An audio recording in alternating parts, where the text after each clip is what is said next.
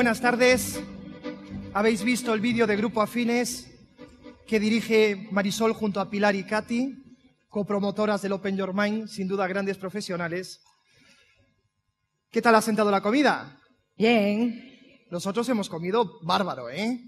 Y por lo que veo muchas ¿Rápido? caras ¿Rápido? también, también.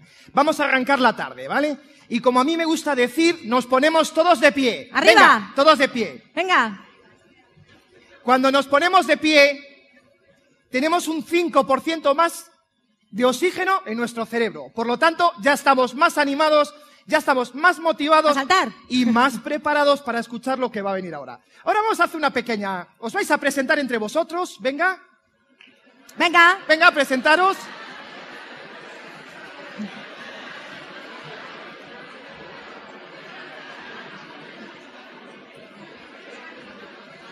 Yo ya no he visto está, ningún ¿eh? abrazo del hoy, ¿eh? Abrazos. Yo no he visto ningún Podéis abrazo. daros no, abrazos, no, venga. besos. Es suficiente, ¿eh?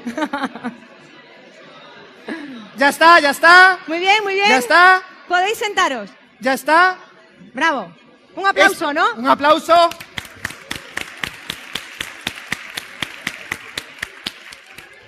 Muy bien, ya habéis hecho networking. Esto de las palabras modernas, esto de los anglicismos, a veces yo creo que nos olvidamos de que es tan simple como hablar de relaciones personales. Hablar, las relaciones entre las personas se establecen por confianza. Tan simple como eso. Das paso tú ya a la siguiente Por ponencia. favor, la siguiente ponencia. Aprender a emprender, aprender a sorprender. ¿Y quién nos puede hablar de esto? Nadie mejor que Sergio Fernández. Yo tuve la oportunidad, el gran honor de asistir a uno de sus seminarios en Madrid, Vivir sin Jefe. Espectacular. Todo lo que os pueda contar no me llegaría el tiempo ahora, ocuparía tiempo de tu ponencia, Sergio, y créeme que es más importante dártelo a ti. Y lo único que quiero deciros es que os va a sorprender. Ha creado un movimiento que es el movimiento sorprendedor. Nosotros somos Delegación Sorprendedora de Galicia. Tenemos aquí además a una representante de Delegación Sorprendedora de La Rioja. Eh, cree su Gisela, objetivo. Gisela, pero vuelve por a repetir lo que ha venido desde La Rioja. Desde La Rioja, Delegación Sorprendedora de La Rioja. El objetivo de Sergio y su pasión es conseguir que otras personas encuentren nada menos que su misión personal y que vivan de acuerdo a ella. Enhorabuena, Sergio. Un placer. Recibamos con un aplauso a Sergio. Y de Fernández. pie, un aplauso de pie. Venga. Gracias. Por favor, un aplauso. Gracias. Gracias. Bueno, ¿qué tal estamos? ¿Con ganas de aprender cosas? Bueno. Bueno, ¿cuántos emprendedores tenemos ya en la sala? ¿Cuánta gente ya es dueña de su... Bueno, todos somos dueños de nuestro destino profesional, pero ¿cuántos somos ya emprendedores? Qué bien, qué de manos levantadas. ¿Cuántos vamos a hacerlo, digamos, en los próximos seis meses, un año? ¡Ole! ¿Cuántos no han levantado la mano todavía? Los que no habéis levantado la mano, escuchad porque lo que viene. bueno, mi nombre es Sergio Fernández y hace unos años, en el 2007, tomé una decisión y dije, bueno, yo antes os diré que me había comprado lo que yo llamo el pack completo. El pack completo en este país consta de, no te puedes perder ninguno de los siguientes elementos. Educación universitaria, puedes añadirle un doctorado, lo que sí o sí tiene que tener es un trabajo para toda la vida, ¿verdad? Y un hobby por las tardes, ¿no? Entonces yo vivía en Madrid, me subía en el metro por las mañanas, iba a esta gran empresa, como dice el Roto, dice cuanto más transparente es el edificio, más oscura es la corporación. Iba allí todas las mañanas y una mañana en el metro de Nuevos Ministerios dije, si esto es el éxito, por favor que a mí me den de baja, o sea, me, me borro. Entonces llegué por la mañana a las nueve en punto, tenía horario, estas cosas que hoy en día no soy muy bien ni siquiera capaz de comprender, y llegué allá a las nueve en punto y le dije, caballero, está usted despedido, yo me largo. El caballero era mi jefe.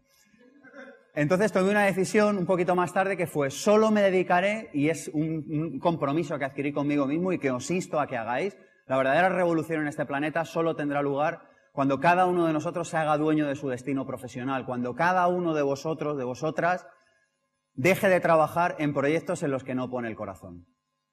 Aquí es donde sucederá la verdadera revolución. Y yo comprendí esto, también es verdad que no tenía hijos, no tenía compromisos contractuales con nadie, pero también es verdad que tenía una hipoteca y que tenía que pagarme mis cuentas y mis cosas. Lo cierto es que corrí el riesgo, me arriesgué y dije, a por ello. Y me hice esta palabra, que en España, como está prohibido decir empresario, hay que decir emprendedor. Entonces me hice emprendedor, que es la gran noticia que le puedes comentar a tu familia, ¿verdad? Tú llegas a tu familia y dices, que me he hecho emprendedor. Y todo el mundo, bueno, abren las, las botellas de champán y suena todo esto, ¿verdad? Pero si tienes gafas y tú te puedes aprobar unas oposiciones así. Pues... y entonces, es verdad, esto lo hemos vivido todos en casa.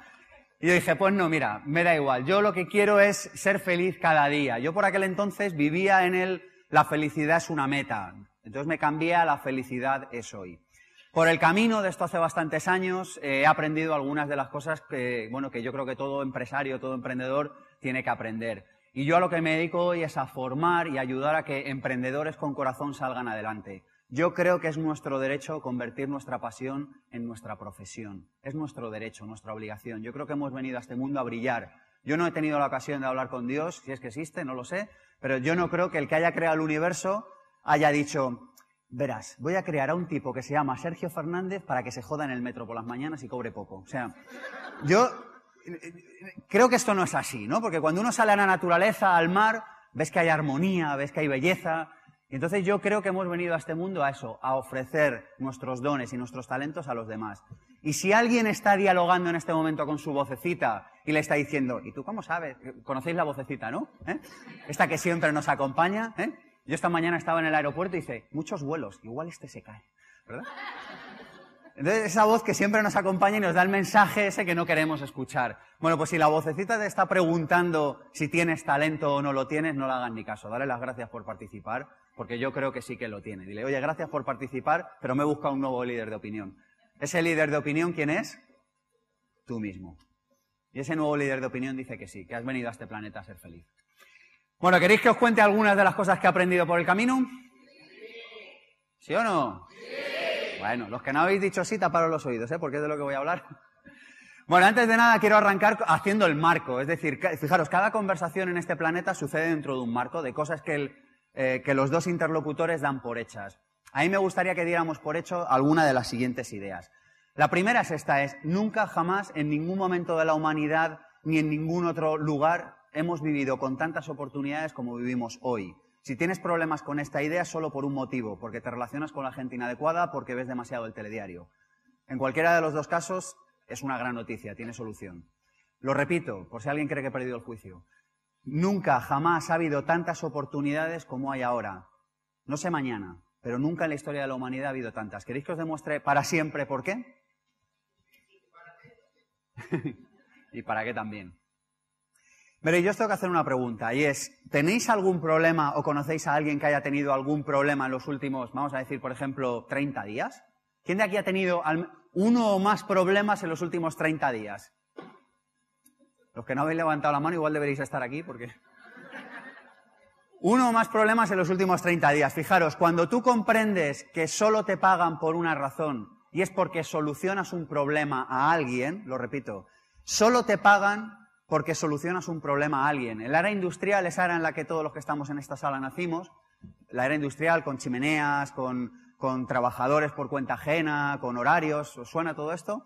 La área industrial te podían pagar por tener un título, te podían pagar por ir a calentar la silla. Hoy en día esto no va a ser así. Nadie va a pagar a otro porque caliente la silla. Entonces, en la era en la que estamos viviendo, a un ser humano se le paga, trabaje por cuenta ajena, por cuenta propia, sea emprendedor, empresario, da igual la figura jurídica, solo le pagan por qué? Por solucionar problemas. Así que la pregunta que tienes que formularte si no te va tan bien como deseas, y yo es una pregunta que me formulo es, ¿qué problema no estoy solucionando? ¿O es que a lo mejor solo estoy solucionando un problema que tengo yo? Y es pagar mis compromisos económicos contractuales. Porque muchas empresas parecen empeñadas en esto.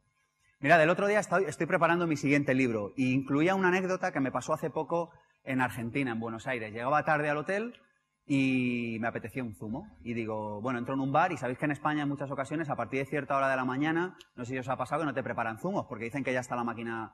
¿Os ha pasado esto alguna vez? Que está la máquina limpia y todo esto. Entonces, bueno, pues los que tenemos tendencia al vegetarianismo, pues nos echamos las manos a la cabeza y decimos, pues nada, beberé agua y me aguantaré. Total, que eran las 11 de la noche y digo, oiga, un zumo, por favor, yo le pago más. Se queda el tipo así en silencio y dice, bueno, claro, me, llamó gallego como vosotros, pero él no Dice, vosotros los gallegos estáis locos, no me extraña que os vaya mal. Dice, ¿desde cuándo un cliente tiene que rogar al dueño de una empresa para que le venda algo? Digo, no, es que en España es que no te lo hacen. Hasta... Bueno, el tipo me echó una charla y dice, no me extraña que os vaya mal. O sea, os, habéis liado muchísimo.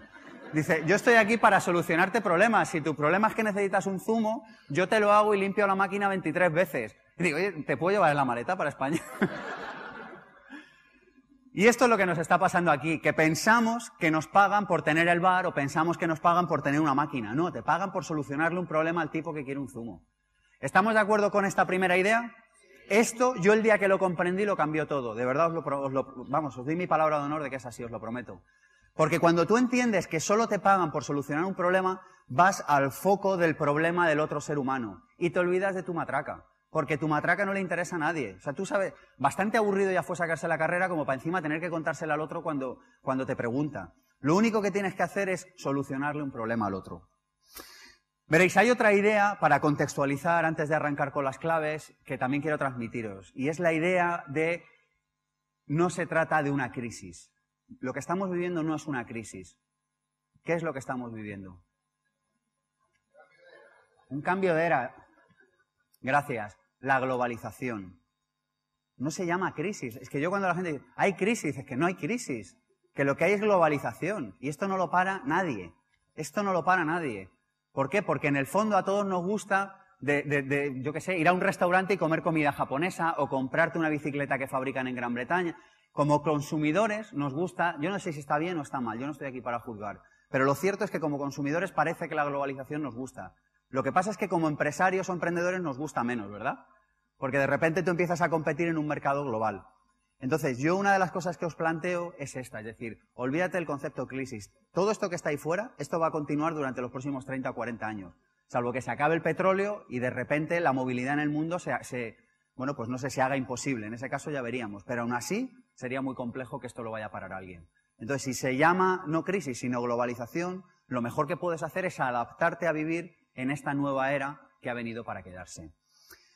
Mirad, hay, un concepto que a mí me parece también muy interesante en, en, esto de la globalización, y es que se acaba el capitalismo y lo que llega es el talentismo, es decir, hay trabajos intensivos en talento o profesionales que cobran por desarrollar tareas intensivas en talento.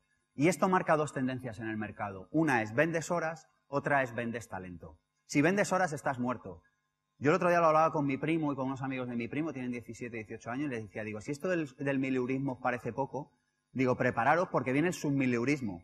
Digo, y lo siguiente que viene, y por favor, que nadie, que nadie mate al mensajero, ¿eh? yo estoy aquí para prevenir que esto suceda, pero lo siguiente que viene es pagar por trabajar.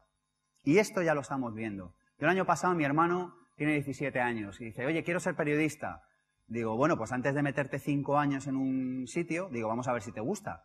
Digo, pues vamos a llevarte a una redacción de un medio de comunicación, tú estás por allí y si te gusta, pues, pues ya veremos lo que hacemos después. Total, que le matriculé en un máster. Claro, un niño con 17 años en un máster suena como gracioso. Entonces, cuando compramos el máster es como, oye, mira, que quede claro que yo no estoy comprando formación, estoy comprando que le pongáis por aquí a llevar cafés de un sitio a otro o que le pongáis a redactar o lo que sea. Claro, esto con 17 años suena gracioso. Lo que suena menos gracioso es que el siguiente del máster tenía 25 y de ahí los había hasta 45. ¿Por qué estaban comprando, qué estaba comprando todos estos seres humanos? ¿Conocimiento o trabajo? Estaban comprando trabajo, ¿me explico? Estaban comprando porque el conocimiento está en los libros, está en eventos quizá como este o qué sé yo, o en Internet pero lo cierto es que estaban comprando horas de experiencia. Es decir, hace años en los medios de comunicación en verano había mileuristas. Bajamos a sus mileuristas y en lo que estamos hoy en día es que estamos pagando, o en este caso nosotros, para que mi hermano eh, trabajara. ¿Me, estoy explicando?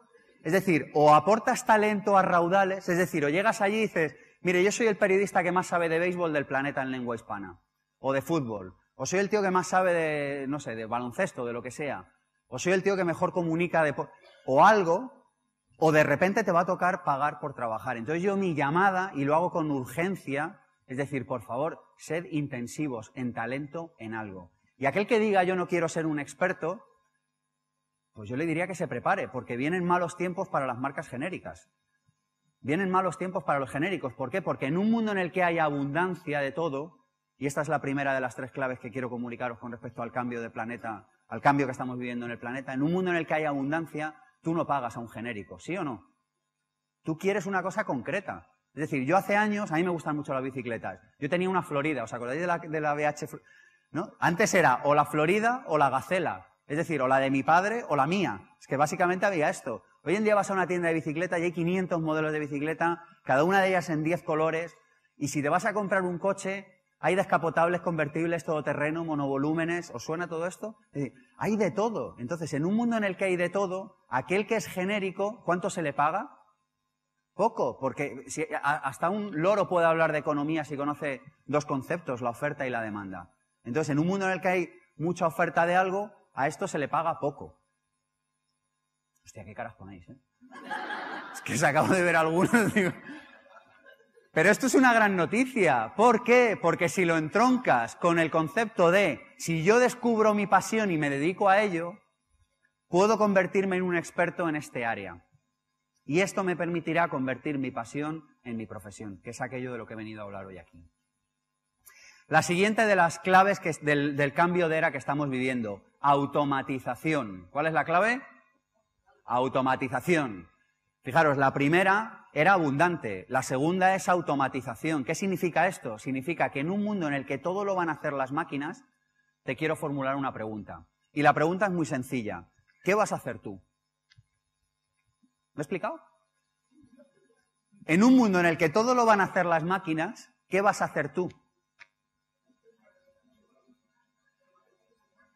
Bueno, eh, cada uno que encuentre su respuesta, pero no es una pregunta baladí. Lo que estoy haciendo yo ahora, hablar en público, antes solo podía hacer un ser humano. Hoy te vas a Internet y tienes 500 horas de conferencia en cada página web con seres humanos hablando. Es decir, que si quieres escuchar hablar a otra persona, lo puedes hacer a través de una máquina. Así que, ¿qué harás tú como ser humano que hará que otra persona te contrate a ti o a tus servicios o a tu empresa frente a una máquina? Es una buena pregunta, ¿eh? ¿A qué chincha? ¿Verdad? Cuando uno se la hace, chincha. Bueno, y la última de las claves es Asia. Es decir, oye, que viene Asia, que viene muy fuerte. El otro día me mandaba un amigo una fotografía, no sé qué país asiático era, ahora mismo no me acuerdo, pero era de gente haciendo cola en una librería. A mí como escritor se me saltaban las lágrimas. Digo, por favor, dime que es Córdoba o Madrid. Dice, no, es Asia. Digo, ya me lo lía, pero tenía que... Es decir, la gente allí está loca por aprender, están locos por vivir como vivimos nosotros. Y en Europa estamos con una somnolencia y con un sesteo impresionante. No nos damos cuenta de que el centro del mundo se está desplazando a Asia. Así que si estás fabricando algo material, es muy fácil saber si fabricas algo material. Algo material es esta botella de agua. Si se te cae el dedo gordo del pie te hace daño. ¿Veis? O si estás fabricando bits. Si estás fabricando átomos, llegará un asiático y lo hará más barato. ¿Lo repito? Si te dedicas a fabricar cualquier cosa que tiene átomos, habrá un tipo que lo hará más barato que tú en Asia. Si esto no pasa hoy, pasará dentro de un año. Y si no, pasará dentro de cinco. Pero que luego no digas que nadie te lo avisó. Así que la pregunta es, ¿qué valor diferencial vas a añadir tú para que te compren el átomo a ti y no lo compren en Asia? Qué buena pregunta también, ¿eh? Qué buena pregunta. No es broma esto que digo, ¿eh? Tenemos tiempo de reacción, pero lo cierto es que estamos en un cambio de época, no estamos en una época de cambios, estamos en un cambio de época. Y el problema que tenemos ahí fuera es que estamos empeñados en que las cosas van a volver a ser como eran antes. Y no lo van a volver a ser. Así que yo creo que es mejor transmitir esta idea y darnos cuenta de que nos va a tocar vivir en fase beta de ahora en adelante para siempre. Y que esto no es una opción, que esto es una obligación. Es decir, esto está cambiando tan deprisa. ¿no? Yo he cambiado mi modelo de negocio tres veces en los últimos cuatro años. Dices, pero ¿cómo es esto posible? Antes una empresa arrancaba con un modelo de negocio. ¿Queréis que hablemos luego de modelos de negocio un poquito? Arrancaba con un modelo de negocio y le duraba años. Así que la cuestión hoy es, ¿estás preparado para reinventarte y para vivir en fase beta? Yo me pido vivir en fase beta, que además es súper divertido. Si te lo sabes tomar con la, con la cintura suficiente, Bueno, la primera pregunta eh, con la que quiero arrancar la conferencia, el primero de los puntos es, ¿conoces tu don o tu talento? ¿Conoces ese... ¿Conoces esa cosa en la que tú eres especialmente bueno? ¿Lo conocéis sí o no? ¿Quién sí lo conoce? Genial. Pero fijaros qué drama de sociedad, si es que no me extraña que nos vaya como nos va. Si yo os hubiera preguntado, ¿conoces tu principal defecto? ¿Lo conocéis sí o no? Este sí, ¿eh? Este sí lo conocemos. O sea, resulta que vivimos en una sociedad en la que todos estamos especializados en reconocer nuestros principales defectos, pero no estamos especializados en saber cuál es nuestro principal don. Y esto es un drama, Porque el niño que va al cole y despunta en natación, ¿qué es lo que le hacen? ¿Le apuntan a clases extras de natación o a clases extras de mates en las que es un paquete? ¿A qué le apuntan? A mates. Entonces, ¿qué pasará? ¿Será bueno en mates? No. ¿Será bueno en natación? No. Acabamos de mandar al niño a la ignominia, hasta que se apunta a un curso como este y se dé cuenta. Pero es así, es un drama. Entonces, yo lo que os invito es a que te preguntes en qué eres bueno. Atención, ¿eh? que esta pregunta, si la segunda parte no tiene sentido. ¿Y cómo lo puedes poner al servicio de los demás? Porque si solo sabes en qué eres bueno, te conviertes en un mirador de ombligos, en concreto en un mirador de tu ombligo, porque esto de mirador de ombligos me suena un poco raro. Te conviertes en un mirador de tu ombligo, entonces estás todo el día diciendo, joder, qué bueno soy en esto, qué bueno soy en aquello. ¿En qué eres bueno y cómo lo puedes poner al servicio de los demás? Formúlate esta pregunta una y otra vez. Y cuando tengas la respuesta, encuéntrale un modelo de negocio de lo que hablaremos luego. Pero esta es la base. Y el problema es que seguimos arrancando negocios y seguimos arrancando vidas profesionales y seguimos queriéndonos dedicar a cosas que no nos gustan. Si es que no vas a ser bueno en la puñetera vida en algo que no te gusta, ¿no te das cuenta? Que hay cien tíos que están haciendo eso que a ti no te gusta, pero que les apasiona. Yo me he cambiado de dentista hace poco porque el tipo le preguntaba y no me respondía. Entonces, como, como me parecía bastante desagradable estar en el dentista, digo, por lo menos si le pregunto y me responde, aprendo algo. Entonces, como el tipo era el típico empresario este como que, como iba a decir, un, como que le da igual todo, ¿sabéis? Entonces digo, pero vamos a ver, ¿yo por qué te tengo que pagar a ti si no te gusta la, la, ¿cómo se dice? La, de, o sea, si no te gusta ser dentista, ¿no? Me he cambiado de dentista. Entonces ahora voy a una que me responde a todo, le gusta, ¿no? El premolar, el ortomolar, no sé si esto existe. No sé. Te cuenta y a mí me encanta. Yo digo, digo, con la pasión que le pone seguro que lo hace bien.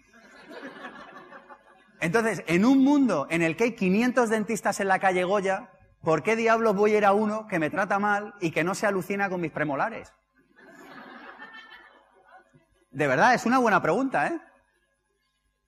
¿Lo veis? Entonces, todas aquellas personas que están diciendo, no, yo voy a ser dentista porque hay salidas como dentista. Digo que no, que no hay ninguna salida, que la única salida eres tú. Que la única salida... Esto suena muy raro.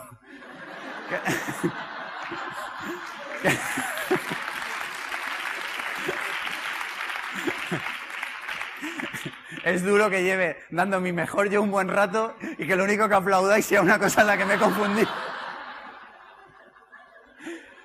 Digo, que, el único sector profesional con salidas eres tú si te dedicas a algo que te apasione. Y muchas veces, muchos clientes que llegan al instituto nos preguntan, al Instituto Pensamiento Positivo, a mi empresa, nos preguntan, oye, pero es que esto a lo que yo me dedico no se dedica a nadie, yo no sé si me puedo dedicar a ello. Y yo le digo, enhorabuena, si nadie se dedica a lo tuyo, es fantástico porque serás el primero. Y esto lo cambia todo.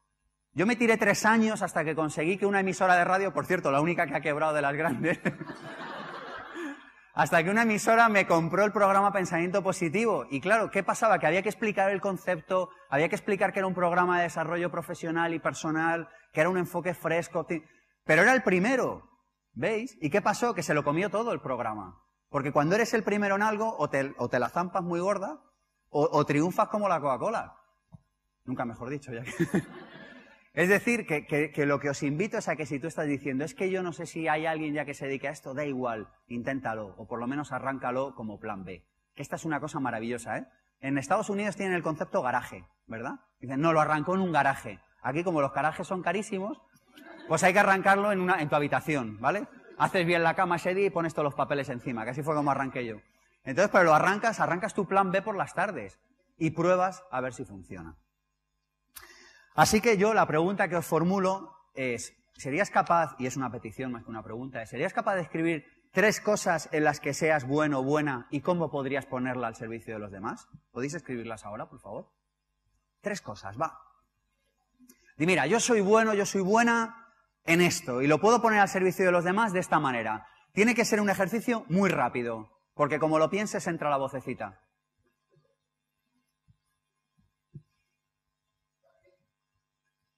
¿Cómo? ¿Para qué este ejercicio? Me, preguntas que para qué...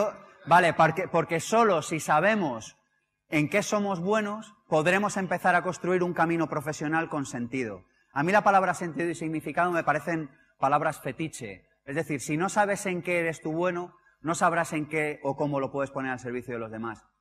Y yo no conozco, iba a decir nadie, no sé si esto es muy arriesgado, no conozco a personas que sean felices haciendo algo que, que no les permite hacer más felices a otras personas y a sí mismas en el camino. Por eso os propongo este ejercicio. ¿Te ha ayudado? ¿Te ha respondido? Que como no te veo. Vale. es que me da el brillo y no te veo bien.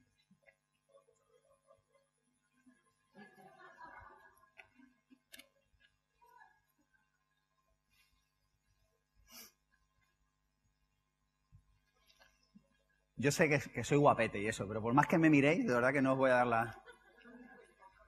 No, me la, no os la voy a dar, ¿eh? O sea, es más mirar el folio y eso, ¿sabéis?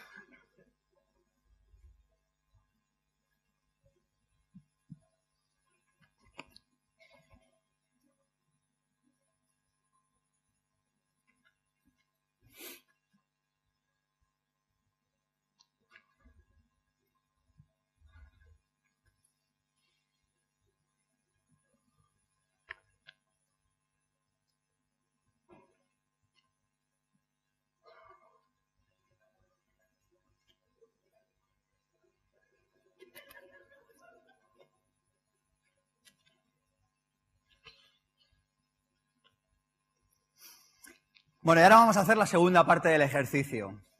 La segunda parte del ejercicio tiene una dificultad radical, así que os pido que durante unos segundos nos concentremos en lo que os voy a decir.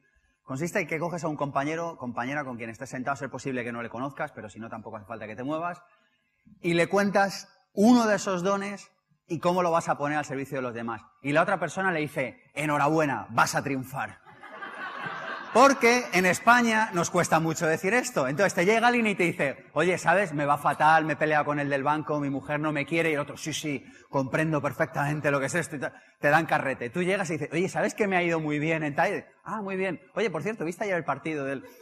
Es decir, no nos hacemos caso, no nos damos refuerzo positivo. ¿Estamos de acuerdo en esto, sí o no? Así que vamos a aprender a darle refuerzo positivo al otro, ¿de acuerdo? Venga, por ello. Un ejercicio muy rápido, va. A por ello enhorabuena, vas a triunfar.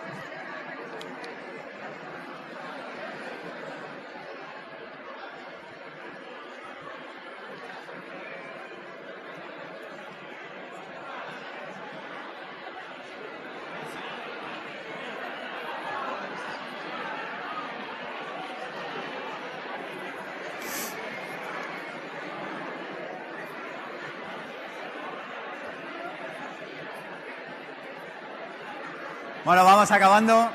Acabamos. A ver, miradme un segundito, miradme. Un segundito, estamos de vuelta aquí, estamos de vuelta. Mirad que os voy a contar una cosa muy importante. Bueno, ahora, bueno, vas. a ver, estamos de vuelta. Mirando un segundo, por favor. Os propongo un trato. Os propongo un trato. El trato. El trato consiste en lo siguiente. Veréis, el trato es el siguiente. Cuando os proponga ejercicios, os propongo que si levanto la mano y tú me ves, levantas la mano, me estoy explicando y así, al ver muchas manos levantadas, te callas, ¿vale? sí, así cuando hagamos ejercicios podemos seguir rápidamente. Bueno, la segunda de las cosas que he aprendido por el camino, y es que nos hace falta un nivel de compromiso 10. ¿Cuál es, ha de ser el número de nivel de compromiso? 10. Un 10 como una catedral. Veréis, yo hace eh, bueno, cuando empecé con esto de ser emprendedor tenía una pequeña agencia de comunicación. Cuando digo lo de pequeña, la gente se piensa que era pequeña y es que realmente era pequeña. Era una mesa de 1,50 por 1,50 que había en la entrada de mi casa.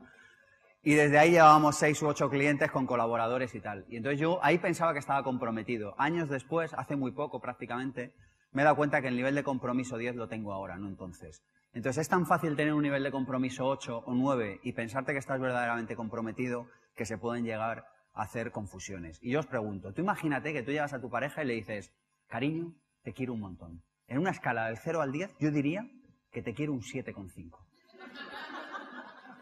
Que es un montonaco, ¿eh? dicho sea de paso, porque tú fíjate con la cantidad de divorcios que hay y con la cantidad de, parejas, un 7,5 tela, ¿eh? es un montón.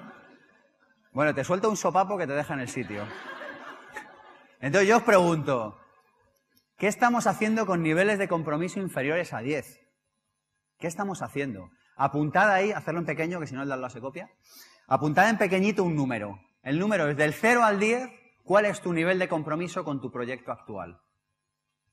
Vale.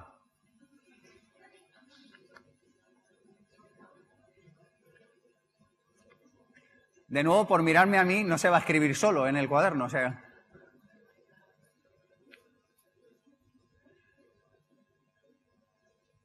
Bueno, ahí está el numerito. Y yo te pregunto, ¿te garantiza un compromiso 10 que vayas a obtener los resultados que deseas, sí o no? ¿Sí? Hostia, ¿quién ha dicho sí? ¿Sabe algo que yo no sé? No, o sea, sí, no. O sea, sí, con compromiso 10 nadie te garantiza nada. A ver, volvemos. Con un compromiso 10 nadie te garantiza nada. Lo único que te garantizas es que darás lo máximo de ti y que eso incrementa dramáticamente las posibilidades de que consigas resultados. Eso sí, pero es jugando a compromiso 10 y a veces no tienes los resultados que deseas, imagínate jugando a compromiso 7 o a compromiso 8 o a compromiso 6, como en ocasiones cuando formulo esta pregunta escucho respuestas. No quiero mirar a nadie, pero un 6 no, no pierdas el tiempo, no se lo hagas perder a los demás.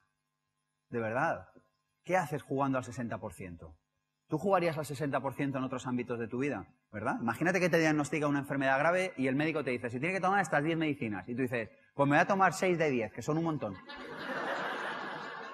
es que no, es que no, no lo haríamos, no lo haríamos. no lo haríamos.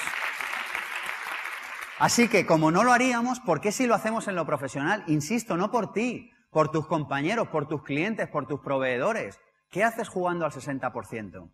Mirad, hace poco conocí una anécdota que me encantó. Fuera de Hernán Cortés, no sé si copiasteis en el examen de historia o sabéis la anécdota, pero el Hernán Cortés se fue a conquistar América y cuando llegó allí con los toltecas le preguntó a todos los de su barco, que iban todos allí, con, leían libros de autoayuda, ¿sabéis? Iban aquí todos... Ah, Dice, oye, que si vamos a jugar al 100% y todos, sí, sí, vamos a matar a todos los toltecas y todos, sí. Dijo, vale, genial, pues voy a quemar los barcos. Dice, entonces tenemos dos, y esto es real, ¿eh? Y los quemó. Dijo, pues ahora tenemos dos posibilidades. Una, o ganamos a los toltecas o nos comen. Pero desde aquí no nos vamos a poder volver a casa. Bueno, yo no, yo no invito a nadie a que hipoteque su casa, mucho menos la de sus padres o de sus abuelos, para iniciar un proyecto emprendedor. No estoy diciendo eso, lo digo por si acaso. Pero que te la juegues al 100%, sí. Es decir, que si vas a ir a por algo, que te la juegues al 100%. Yo sigo una regla, ¿queréis que os la diga? La regla es, juégate al máximo riesgo todo aquello que puedas perder sin temor de que te pase nada. ¿Lo repito? Juégate al máximo riesgo todo aquello que puedas perder sin temor a que te pase nada. Se lo estaba comentando un amigo también emprendedor hace poco y me decía, dice, coño Sergio, esto es como cuando yo hago las quinielas. Dice, siempre pongo los resultados más absurdos. Dice, ¿por qué? Porque así si gano, yo no entiendo mucho de quinielas, pero me explicaba que ganaba más porque, porque había menos eh, boletos ganadores con esa combinación. Dice, como total, ¿me puedo permitir un euro perderlo? Dice, me da igual. Dice, entonces, ¿qué es lo que hago? Me lo juego al máximo riesgo. ¿Veis la idea? Es decir, si te puedes jugar perder 5.000 o 50.000 o 6 meses, juégatelo, pero juégatelo al máximo riesgo. Y si no te puedes permitir 5.000 y te puedes permitir 1.000, juégate 1.000, pero juégatelos al máximo riesgo. Y al máximo riesgo implica jugar al 100%, dalo todo. Juega para ganar, no para no perder. ¿Veis la diferencia? Juega para ganar, no para no perder. Y el problema que tenemos en nuestra sociedad es que la mayoría de las empresas juegan para no perder. ¿Y qué hacen? Abren un menú del día y en lugar de hacer un menú del día que sea vegetariano, comida árabe o cualquier extravagancia, ¿qué es lo que hacen? Hacen un menú del día con lentejas y escalope con patatas. ¡Guau, qué novedad! No lo había visto nunca. ¿Por qué hacen eso? Porque están jugando para no perder.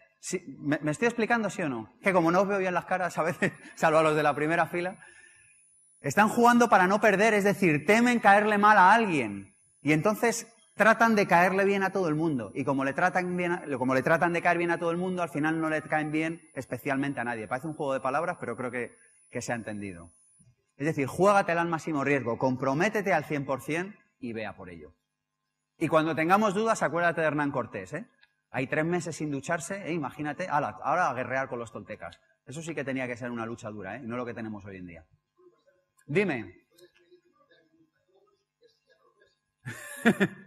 bueno, yo eso no está dentro de mi responsabilidad, pero suena bien, ¿verdad? Porque hágase la luz para todos. ¿eh? Me ha entrado un rollo profeta en estos últimos 10 segundos. bueno, siguiente, em, siguiente pregunta o siguiente invitación. Y es, ¿has duplicado tu tasa de errores? ¿Has duplicado tu tasa de errores? Atención, error, esto lo explico para que nadie se líe, ¿vale? Error no significa mandar emails sin acentos. Error no significa que se te olvide meter a un cliente en el Excel. Eso es un chapuzón, que es, otra cosa diferente. Error es inicia un proyecto cuyo resultado no tienes garantizado. Y si te equivocas, pues bueno, pues ya aprenderás algo por el camino. Y siempre jugándote todo lo que puedas perder sin que te pase nada al máximo riesgo. Entonces mi invitación es a que hagamos esto, porque yo lo he hecho y a mí me ha resultado, me ha ido bien y yo se lo propongo a mis clientes y en general les va bien. Inicia proyectos en los que no sepas exactamente si te vas a acertar o si te vas a equivocar. Juégatela. Equivócate todos los años un poquito más que el anterior. Pero atención, no vale con equivocarse. Equivocarse solo es una tontería. Si te equivocas, saca lo que llamamos aprendizaje validado. Aprendizaje validado es, siguiendo el ejemplo del menú, si tú sacas un restaurante indio y ves que nadie en Santiago te compra un menú indio, tienes un aprendizaje validado y es, nadie aquí le interesa la comida india.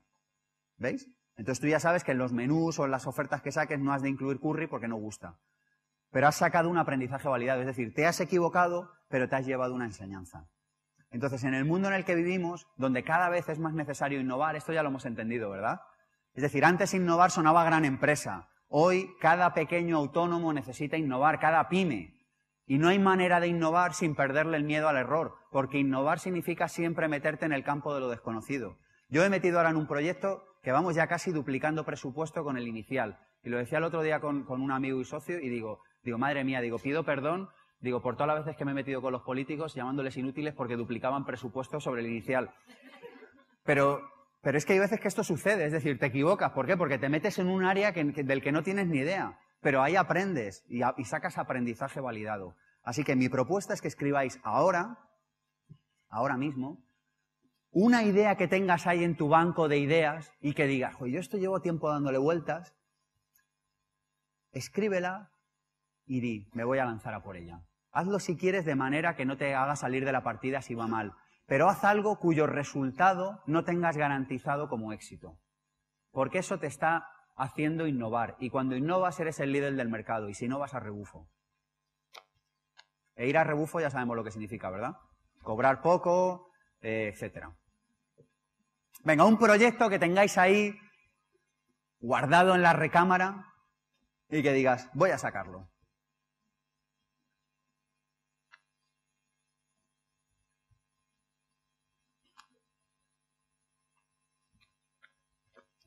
¿Lo habéis escrito ya? Son tres palabras, ¿eh? O cuatro, ¿eh? Tampoco una cosa ahí. ¿Lo tenéis, sí o no? Genial. Ahora formúlate la siguiente pregunta. A mí esta pregunta me ha ayudado en muchos momentos de mi vida y me seguirá ayudando porque es una pregunta muy buena.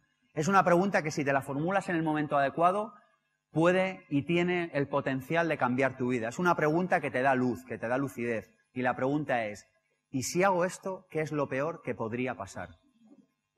Escríbelo. Porque si sabes qué es lo peor que te podría pasar, sabes si puedes jugar a esa partida o si no puedes jugar a esa partida. Escribe qué es lo peor que te podría pasar. Y si lo peor que te podría pasar eres capaz de afrontarlo, la siguiente pregunta es, ¿y entonces por qué no? ¿Verdad? Pues dices, si esto es lo peor que podría pasar y seré capaz de afrontarlo, ¿por qué no voy a jugar? Y fijaros que empleo el término jugar, ¿eh? Porque yo creo que esto de ser empresario, emprendedor, tiene que tener algo de divertido. Si no es divertido, no merece la pena. Por lo menos para mí. Bueno, vamos con otra pregunta, con otra invitación a seguir eh, creciendo como empresarios y emprendedores. La pregunta es la siguiente, es, ¿sabes qué problema soluciona tu negocio o tú como profesional exactamente? Atención, ¿eh? Exactamente. ¿Lo sabrías? Escríbelo. Escribidlo, porque a veces no basta con pensarlo. En ocasiones, cuando escribimos, nos damos cuenta de que sabemos o de que no sabemos más o menos de lo que pensábamos. Así que os invito a que lo dejéis por escrito. Venga, unos segunditos para ello. Sí, la pregunta es, ¿qué problema soluciona tu negocio o tú como profesional exactamente? Y fijaros que el, que el hincapié de la pregunta está en el exactamente. Porque si tú tienes un taller de coches y dices, pues mi negocio es que soluciono averías de coches. ¿Eso es un exactamente sí o no? ¿Sí o no? No lo es. No lo es. ¿Qué problema solucionas exactamente? Y si no tienes un exactamente, búscate un exactamente. Porque si no te estás convirtiendo en un, en un genérico. ¿Os acordáis que hemos hablado antes de genéricos? Te estás convirtiendo en un genérico. ¿Y cuánto se le paga a los genéricos? Poco o nada. Poco o nada.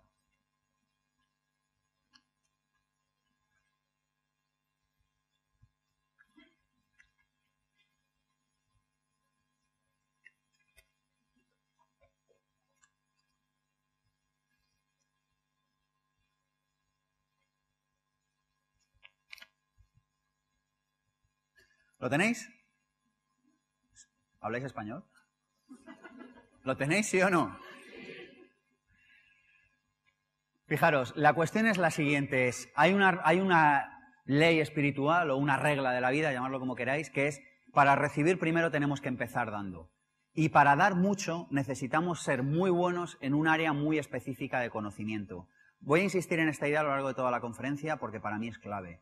Es decir, tú no vas a poder ofrecer un servicio en premolares, ¿os acordáis antes que os hablaba? Eh, tú no vas a poder ofrecer un servicio en premolares guay, salvo que tú seas un experto absoluto en premolares.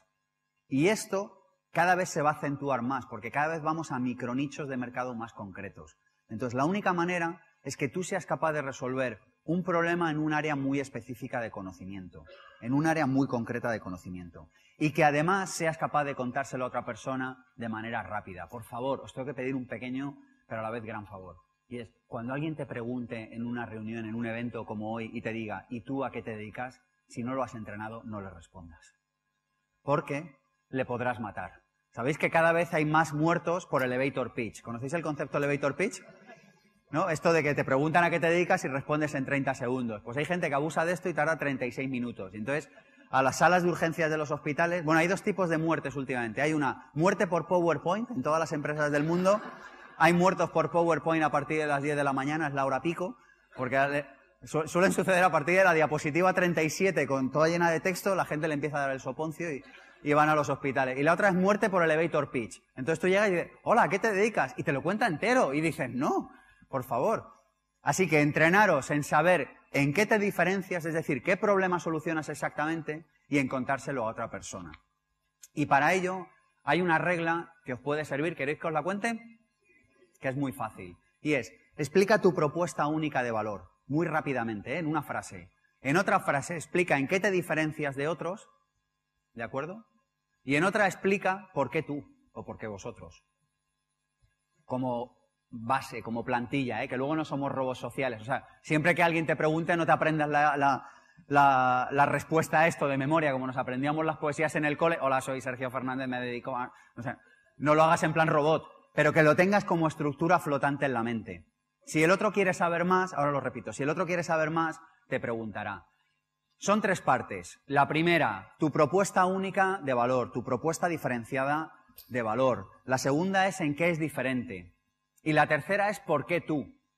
Oye, ¿por qué yo? Pues mira, porque tengo experiencia, porque te hago un precio fantástico, porque soy de tu pueblo, porque soy el que más sabe de esto, porque, porque doy una garantía de devolución. No sé, por el motivo que sea, pero explica por qué tú. Como base, como plantilla. Y por último, una llamada a la acción. ¿Vale? Llamad siempre a la acción. Llamada a la acción puede ser déjame una tarjeta, te dejo yo la mía, lo que sea, pero haced una llamada a la acción, porque no os ha pasado muchas veces que muchas ventas os estoy hablando ahora como consumidores, como clientes, que dices, te vas de un local y dices, pues creo que me lo hubiera comprado. ¿Os ha pasado esto por lo menos una vez? ¿A quién le ha pasado por lo menos una vez esto? ¿No? Que te vas y dices, pues si me lo hubiera comprado. Si alguien me hubiera llamado a la acción, me lo hubiera llevado. Entonces, llamar a la acción. Llamar a la acción no significa cogerle aquí y decirle, te lo compras o te acabo contigo. Esto no, pero oye, me dejas un número, una tarjeta, podemos seguir hablando, quieres que te llame, quieres que te mande info, lo que sea. Bueno, seguimos. Eh, otra de las claves que quiero compartir hoy con vosotros es la clave de apasionate por lo que haces. Y esto es muy fácil de saber. Es, mirad, igual que si le preguntas a una mujer si está embarazada, te, solo te puede decir sí o no, ¿verdad? Porque no, no puedes estar embarazado a medias, ¿verdad? Es sería una cosa un poco rara. Pues esto es lo mismo, es te apasiona lo que haces y puede ser o sí o no. No hay más. Ya está. Yo creo que vivimos en una sociedad con un déficit de pasión casi intolerable. Casi, estamos rozando, ¿eh? o sea, estamos al borde del déficit de pasión más grave de la historia. Y esto es en realidad el problema que tenemos. Es decir, no existe un problema de financiación en España, que posiblemente también. No existe un problema de falta de liquidez, que posiblemente también. Lo que falta son ideas y empresas sexys. Esto es lo que hace falta. Lo que nos hace falta son productos diferenciales. La persona, cuando le gusta algo, saca dinero de debajo de las piedras para comprarlo, ¿sí o no? El tipo o la tipa que quiere algo y lo quiere de verdad, le pide dinero hasta su tatarabuela. Llega allí, está la tatarabuela aquí temblando y le dice, abuela, dame 100 euros. Encontramos la manera de comprarlo. Lo que nos faltan son productos diferentes. Lo que nos hacen falta son empresas que se apasionen por lo que hacen. ¿Conocéis Richard Branson, el fundador de Virgin? ¿Sí o no? Virgin eh, Branson tiene un libro que se llama Hagámoslo. Como emprendedores hay que leerlo sí o sí. Se llama Hagámoslo el libro. Yo cuando lo leí, además os comentaré, yo entendí mucho de mi vida. Yo cuando yo me fui a Londres muy jovencito y acabé trabajando en el ayuntamiento. Y allí trabajé con gente que había trabajado con Branson. Y yo con esta gente, con este equipo, aprendí tanto porque eran tan de hagámoslo, tan de si nos flipa lo hacemos, tan de si, si, si nos apetece hacerlo, vamos a por ello y ya encontraremos el presupuesto, el modo y la forma de hacerlo. Y cuando leí este libro dije, no me extraña que esta gente funcionara así. Y Richard Branson, lo que cuenta en este libro, cuenta muchas cosas, es divertidísimo, profundamente inspirador. Y una de las cosas que dice es que cuando le llevan proyectos para emprender, él siempre se formula una pregunta a la primera. Y esta pregunta es, ¿me parece divertido? ¿Me apasiona esto? Fijaros, ¿eh? No se pregunta por la rentabilidad, que luego se lo preguntará. No se pregunta si ese negocio está en un sector virgen o no, que luego se lo preguntará. Lo primero que se pregunta es, ¿esto me parece divertido? Veréis, yo creo que hemos venido a este mundo a pasarla bien. Esto no significa estar todo el día haciendo cañas ni nada por el estilo. Significa hacer algo significativo por los demás. Significa hacer algo a dejar una huella significativa en este planeta. Y hay un detector que no falla nunca, y son nuestras emociones. Y la emoción es, si tú lo estás pasando bien, es que estás en el lugar adecuado. Y si no lo estás pasando bien, levántate y lárgate. Incluso, mira, si algo, pero que ahora no pase, que sería el ridículo más espantoso, pero, incluso si alguien se levanta ahora y se larga, mira, ya me parece bien. Es decir, la vida es demasiado corta para estar en empresas que no nos gustan, en conferencias que no nos gustan, en cenas que no nos gustan o en entornos que no nos gustan. Es decir, apasionate por lo que haces y el dinero vendrá. Esto yo sé que puede sonar un poco infantil, a veces me han acusado de vivir en una fantasía. Digo, pues será una fantasía, pero se vive también aquí. Es decir, lo que os propongo es que entendamos que el dinero es una forma de energía que va allí donde hay empresas y profesionales que les gusta lo que hacen. Porque no hay nadie que le pueda robar el éxito a una persona que se apasiona por lo que hace, si además de esto se forma en marketing, en modelos de negocio y en una serie de herramientas mínimas. Pero si te apasiona lo que haces y estás dispuesto a formarte mínimamente en áreas de empresa, nadie te puede robar el éxito. No sé si es en un año, o si es en una década, o si es dentro de 30 años. Yo eso no lo puedo saber, pero sí que sé que te llegará antes o después. Bueno, hay otra cuestión que me gustaría compartir con vosotros y que yo también he aprendido en los últimos años. Bueno, ¿seguimos? ¿Estamos pasándolo bien? ¿Nos estamos llevando cosas útiles? Venga, vamos a por esta. Fijaros, hace un, hace un instante os he contado que yo eh, me fui a trabajar a Londres y os quiero comentar una clave que descubrí allí. Veréis, yo me fui y era muy pobre y muy feliz. Me fui cuando la peseta, cuando la, libra estaba a 360 pesetas. Esto parece un abuelito, ¿eh? Porque parece... Pero en realidad fue unos meses antes de que cambiaran al euro, o sea que tampoco hace tanto. La, libra estaba a 360 pesetas, aquello era carísimo, o sea, era una cosa, era una locura, no como ahora. Y claro, yo me llevé un dinero de España y, me lo fundí en un mes. Y hubo un momento que dije una de dos, o encuentro dinero, mi vida en Londres está condenada a la ruina.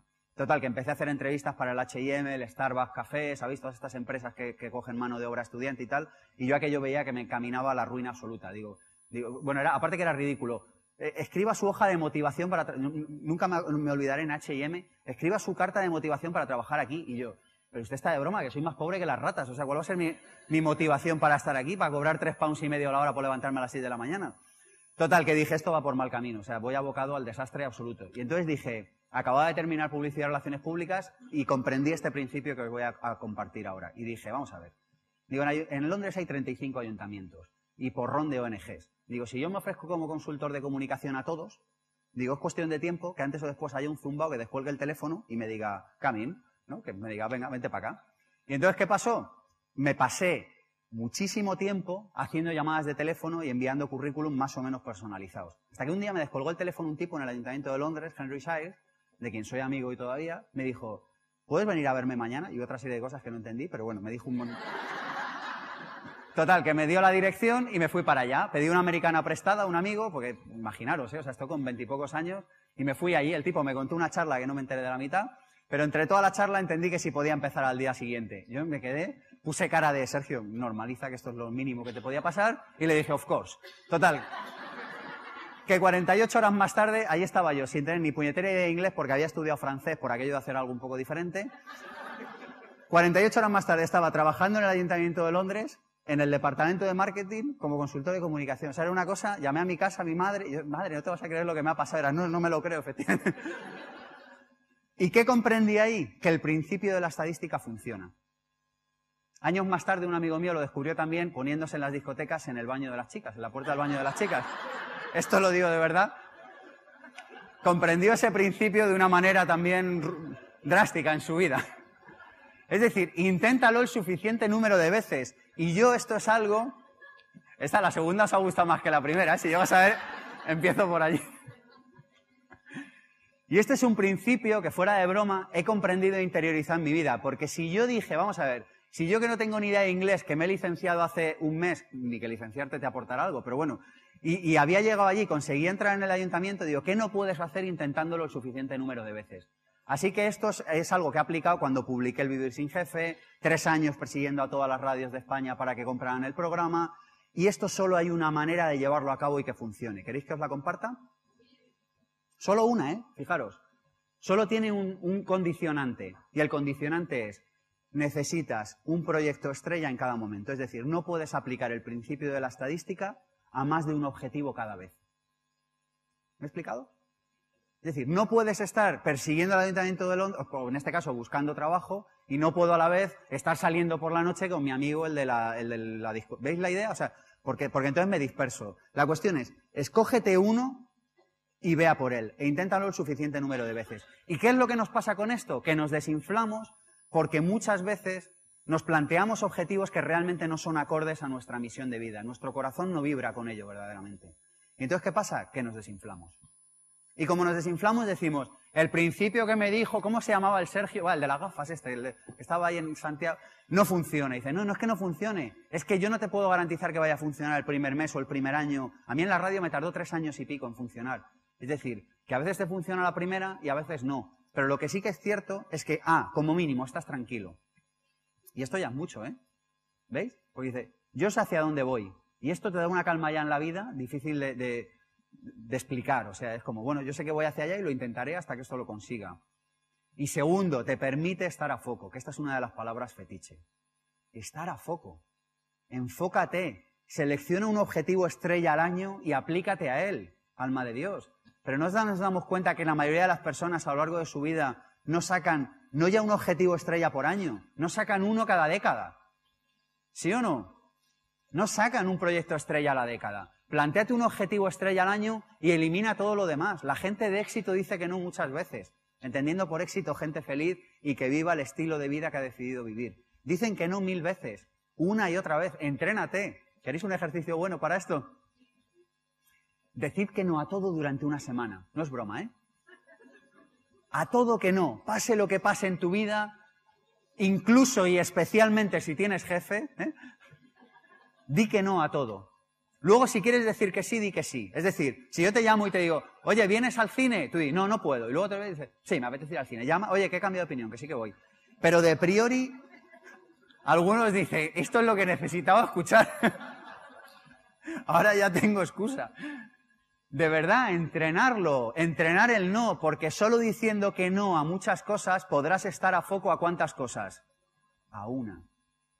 A una o a dos. Mirad, los malabaristas cuando tienen cuatro bolas y están con las cuatro bolas, si meten una quinta, ¿qué se le cae? ¿La quinta o se les caen las cinco? Se les caen todas. Es decir, cuando tú metes una bola más en tus habilidades como malabarista, no se te cae la última bola, se te caen todas. Elimina de tu vida. Asume que no vas a hablar inglés en la puñetera vida, de verdad. Asume que no vas a estar tan bueno yendo al gimnasio todos los días. Asume que tus amigos de Facebook del cole no son tus amigos. Asúmelo ya. es verdad.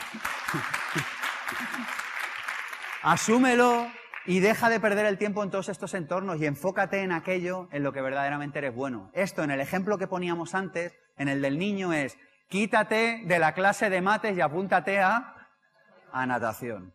Quítate de la clase de mates ya. Quítate.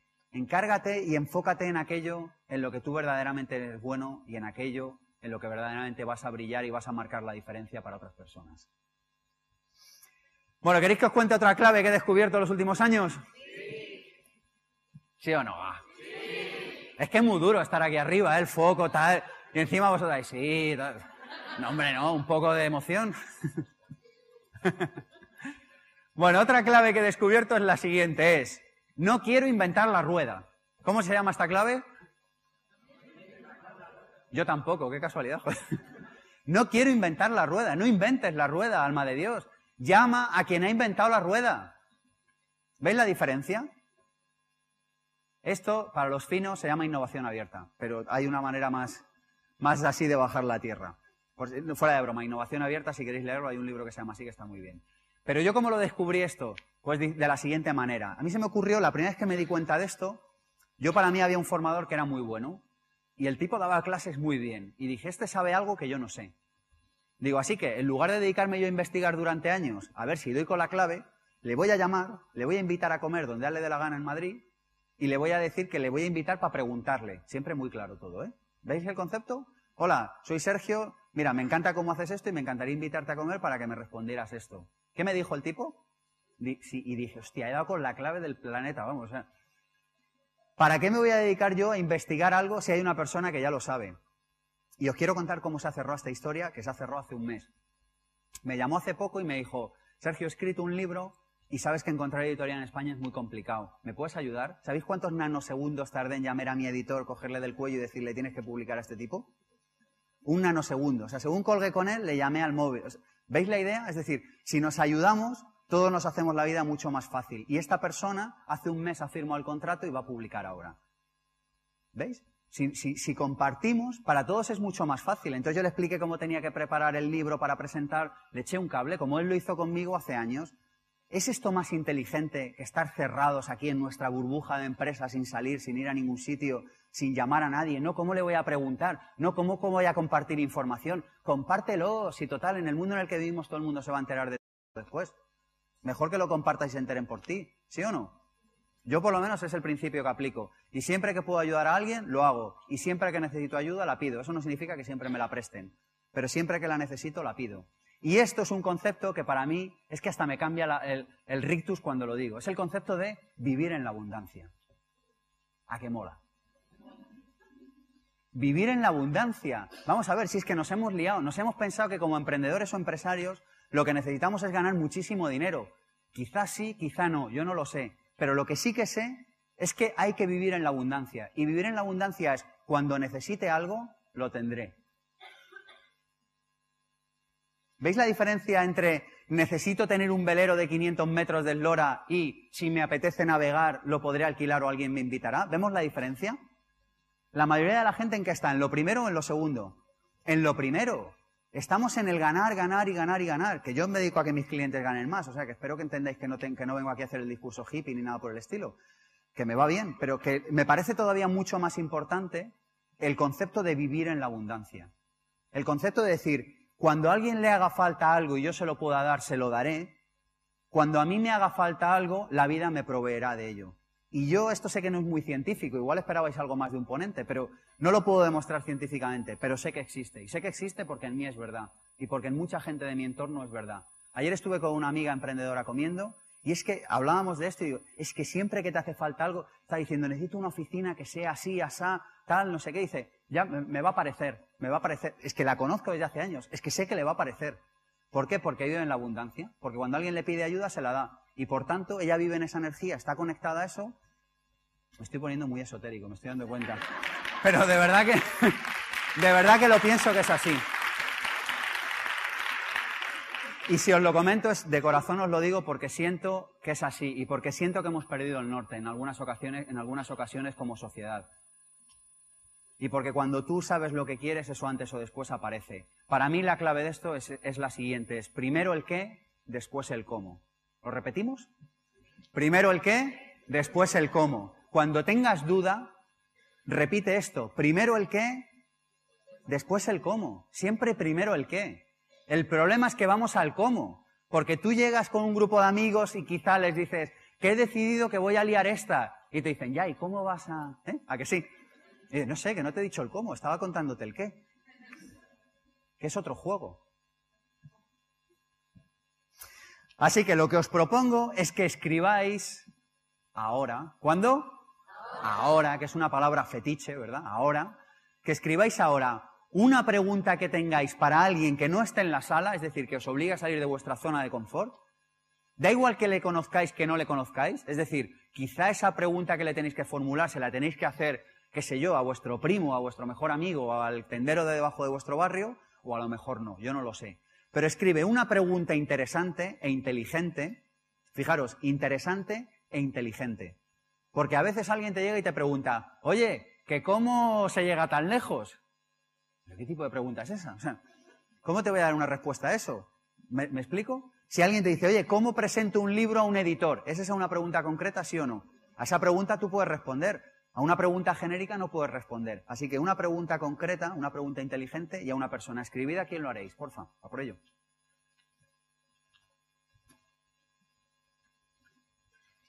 ¿Os acordáis que estamos dentro del contexto de no inventaré la rueda, ¿verdad? Del concepto de preguntar, del concepto de pedir y ofrecer ayuda.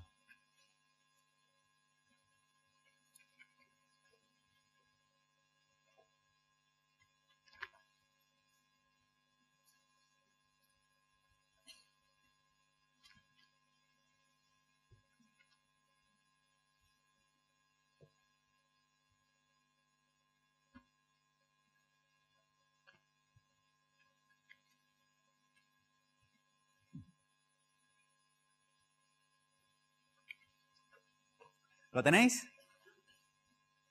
Gracias por ayudarme a mejorar mis poderes de lectura extrasensorial. Estoy a punto de pillar ¿Lo tenéis, sí o no? Genial, pues dejamos los próximos dos minutos para que hagáis la primera gestión. Mandar un SMS, un WhatsApp, un correo electrónico, una llamada, lo que os dé la gana. La pregunta no hay que hacerla ahora, no hay que hacerla ahora. Hay que concertar cuándo la vais a hacer. ¿Me he explicado? Mandas un WhatsApp. Oye, Antonio, que me gustaría que. Oye, Sergio, es que no conozco a esa persona. Pues métete en su web y mándale un correo electrónico al info arroba o al correo que haya de contacto o lo que sea. ¿Veis la idea? Que no sabes cómo puedes contactarlo, manda un correo a alguien que creas que puede contactarlo. ¿Vale? Hacer la primera gestión cuándo? Ahora. Eso sí, te puedes quedar mirando y decir, ya lo haré. El lunes lo hago fijo. Esta es una gran frase. ¿La ensayamos? ¿Eh? ¿La ensayamos para cuando nos haga falsa? Venga, vamos a decirla. Vamos a decir, el lunes lo haré fijo, va. El lunes lo haré fijo. Fijo, ¿eh? Venga, por ello, dos minutitos para ello.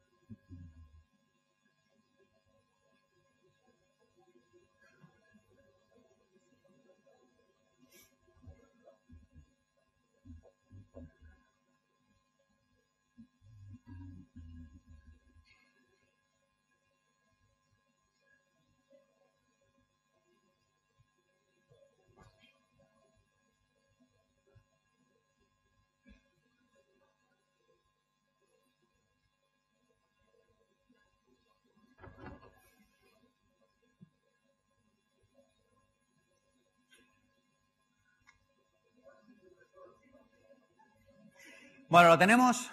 Tenéis claramente, venga, últimos segundos. ¿Tenéis claro por lo menos la pregunta y a quién? ¿Quién sí tiene clara la pregunta y a quién? Genial. Los que no os haya dado tiempo, ¿lo vais a hacer sí o no? El lunes, ¿no? bueno, mirad, esto está relacionado con un concepto que yo llamo hábitos para protegerme de mí mismo. ¿Hábitos para protegerme de quién? De mí mismo. Es muy importante desarrollar hábitos para protegerte de ti mismo. ¿En qué consiste esto? En adquiere la costumbre de realizar ciertas acciones que sabes que al realizarlas durante el suficiente número de días, de tiempo, de meses, te van a proteger de un resultado tal que si no lo hicieras estarías eh, abocado a, recibir. Ejemplo, si yo, yo, tengo el hábito, siempre que no sé de algo, busco a alguien que sabe de ello y le pregunto. Es un hábito. O sea, es como, Oye, no sé de sillas. Digo, a ver, ¿quién sabe de sillas? Y le llamo. Ya está, antes de comprarme una silla, llamo al que sé. ¿Veis un poco la idea? Es un hábito para protegerme de quién? De mí mismo, de la impulsividad de igual comprar una silla o de, no sé, o de lo que sea. Otro, leer un libro a la semana. Este es un hábito que me protege de qué? De mí mismo, de la pereza, de, no sé, de la falta de constancia. Entonces yo digo, uno a la semana. Ya está, es un hábito. Es como lavarte los dientes por la mañana. Dice, bueno, tengo este hábito y me protege de mí mismo. Forjaros hábitos para protegeros de vosotros mismos. Es un concepto interesantísimo. ¿Por qué? Porque te permite obtener resultados en el largo plazo, que es por lo menos la carrera en la que yo juego. no sé si si alguien venía aquí a obtener resultados a corto plazo, igual le parece decepcionante esto. Pero yo creo que los resultados se obtienen en el medio y en el largo plazo. Soy un jugador del largo plazo. Entonces, los hábitos para protegerme de mí mismo, los resultados se ven en el largo plazo. Bueno, ¿queréis que os cuente una pequeña anécdota y lo que aprendí de ella? Ah, por aquí una grita, sí, dice, seguro que cuenta. a ver, mirad, hay un concepto que he descubierto además relativamente hace poco y estoy contento de haberme dado cuenta, todavía siendo medio joven como soy, y es el concepto de no asumir cosas. No asumas cosas. Me estoy dando cuenta de que doy cantidad de cosas por hechas en mi vida que no tienen por qué ser así. Y os cuento el día que reflexioné sobre esto y que, lo interioricé. Pero yo hago unos seminarios, el que ha comentado antes Marisol, Vivir sin jefe, y uno de los ejercicios que hacemos es romper una flecha con el cuello. No sé si habéis visto este ejercicio alguna vez, es un ejercicio potentísimo, lo recomiendo conmigo, con, bueno, mejor conmigo que con otro, pero en cualquier caso, que lo, que probéis, hombre. Pero que, lo cierto, a ver, que me he perdido. Lo cierto es que yo me iba, es que voy a retomar con la anécdota. Lo cierto es que me iba a coger un avión y como cojo muchos aviones al año, pues otro hábito que tengo para protegerme de mí mismo es llegar, o lo tenía, era llegar muy raspado a los vuelos, porque cuando coges 60 vuelos al año, si no me tiraré, si llego con una hora de antelación, me tiraré dos días en el aeropuerto. O no paso, llego raspado ya. Total, que se estropearon las máquinas auto-checking y no me dejaban facturar. Cuando llegué a la, cola de facturación, me dice, mira, te dejo que te subas tú, pero se ha cerrado ya el, el, check-in de equipajes y tal, y no puedes subir. Digo, oiga, señora, es que voy con 70 flechas. o sea, yo no puedo subir a un avión con 70 flechas. Dice, no, no, pues es que o te subes tú o nada. Total, que yo tenía que ir a un seminario y tenía que llevar el material. Así que llamo a mi secretaria y le digo, oye, búscame un coche de alquiler, necesito llegar a San Sebastián en cinco horas, estaba en Madrid. Digo, cógeme el coche más grande que veas y yo qué sé, me cruzaré España a toda velocidad. Esto está mal, espero que no haya un guardia civil en la sala, pero lo cierto es que es lo que iba a hacer, porque cuando uno tiene un compromiso tiene que cumplirlo. Total, que me dice, venga, yo te lo busco, dice, te llamo en dos minutos. Total, que cuelgo, me llaman dos minutos y me dice, oye, dice, ¿tú no hablas de no asumir cosas? Digo, sí. Dice, ¿y por qué no has asumido que no te puedes subir a un avión con 70 flechas? Digo, perdón. Dice, sí, estás dando por hecho algo, estás dando por hecho que no puedes subir a un avión con, con flechas de, digo, que son de tiro con arco, tío, o sea que, ¿cómo voy a subir? Dice, mira, yo te alquilo el coche y tú intentas subirte. Y el que primero obtenga una solución, nos llamamos. Digo, venga, vale. Total, que voy a la señora de facturación, le digo, deme la tarjeta de embarque. Dice, ¿qué ha hecho con las flechas? Nada, las he tirado, las he tirado. Me da la tarjeta de embarque y empieza la carrera, porque todo esto quedaban como 20 minutos para que saliera el vuelo. Me cruzo corriendo toda la T4, llego al, control de seguridad de la T4, ¿eh? ¿os imagináis? La mochila de deportes con las flechas, yo la otra del ordenador, tal, lo pongo allí, digo, madre mía. Total, que paso por allí, imaginaos, saltan todas las alarmas, veo que coge el de Securitas, llama y viene la Guardia Civil, vienen dos guardias civiles. Caballero, no se mueva. Y no, no, si no me voy a mover. ¿Podría abrir esto? Yo sí, sí, lo abro encantado. Digo, mire, antes de que lo abro allí y tal, los tipos allí, cuatro rodeándome. Digo, mire, digo, le voy a explicar a lo que me dedico. Digo, ¿puedo abrir la otra mochila? Estaban con un cierto mosqueo. ¿eh? Dice, sí, sí, que abro, saco uno de mis libros. Digo, mire, este es suyo, ¿ve? Digo, mire, yo me dedico a ayudar, ayudar a que la gente rompa sus miedos y sus limitaciones. Entonces hago el ejercicio de la flecha. Entonces soy entrenador. Dice, ah, tú eres coach de estos, ¿no? Digo, sí, tal. Total, que les cuento toda la película, les cuento lo de las 60 horas al año en el aeropuerto, que son dos días, que llego siempre por los pelos, que me equivoco. Le cuento toda la peli que os he contado. Se quedan los dos ojipláticos, dice, ¿me prometes que vas a llegar con más tiempo al aeropuerto? Digo, palabrita, palabrita. Me dice, pues tira que vas a perder el vuelo. Así que guardé las 60. guardé, gracias. me guardé las 60 flechas, las 70 flechas de hecho, me crucé hasta las puertas H de la T4, que si los conocéis están en Casa del Diablo. Llegué cuando estaban cerrando la puerta del avión. Me subí y antes de dar la conferencia, eso sí, les tuve que pedir que me diera una ducha porque me di una carrera que iba... Pero lo cierto es que me subí al avión. Entonces dije, claro, si es que va de no asumir cosas. ¿Veis la idea? Estaba asumiendo que no me iba a subir. Es decir, lo más lógico y lo más razonable, por cierto, el aplauso se lo merece el Guardia Civil porque confió en mí, dicho sea de paso. ¿eh? Es decir, vivimos en un mundo en el que todavía los seres humanos confían en otros. Y a mí lo meritorio me parece lo que hizo él. O sea, es decir, se fió de que yo no le iba a liar parda y se fió de... Yo para mí que me miró y dijo, el de la gafa no, dijo, el de la gafa no nos la lía, ¿no? Dijo, no. Abulta poco, no la puede liar. Un momento que le dije, no llevo arco, digo, ¿cómo voy? Es decir, que la cantidad de cosas que estamos dando por hechas, la cantidad de cosas que estamos dando por hechas en nuestra empresa, en nuestra vida, que nos están frenando. Fijaros, yo ese día igual me hubiera jugado la vida en la carretera inútilmente, cruzando España a 150 por hora cuando no había ninguna necesidad. ¿Y todo por qué? Porque la persona con la que trabajo me ayudó a darme cuenta de que estaba haciendo una asunción básica. Así que la pregunta que os formulo, ¿cuándo? Ahora, es, ¿qué producto no estás vendiendo o qué servicio no estás ofreciendo al, máximo de tu capacidad porque tienes una asunción básica? Es decir, tú estás asumiendo que algo no va a suceder. ¿Me he explicado? Tú dices, no, no, es que esto no puede ser. Y yo te digo, ¿y si fuera? Pruébalo. Venga, lo escribimos en un, en un pispás.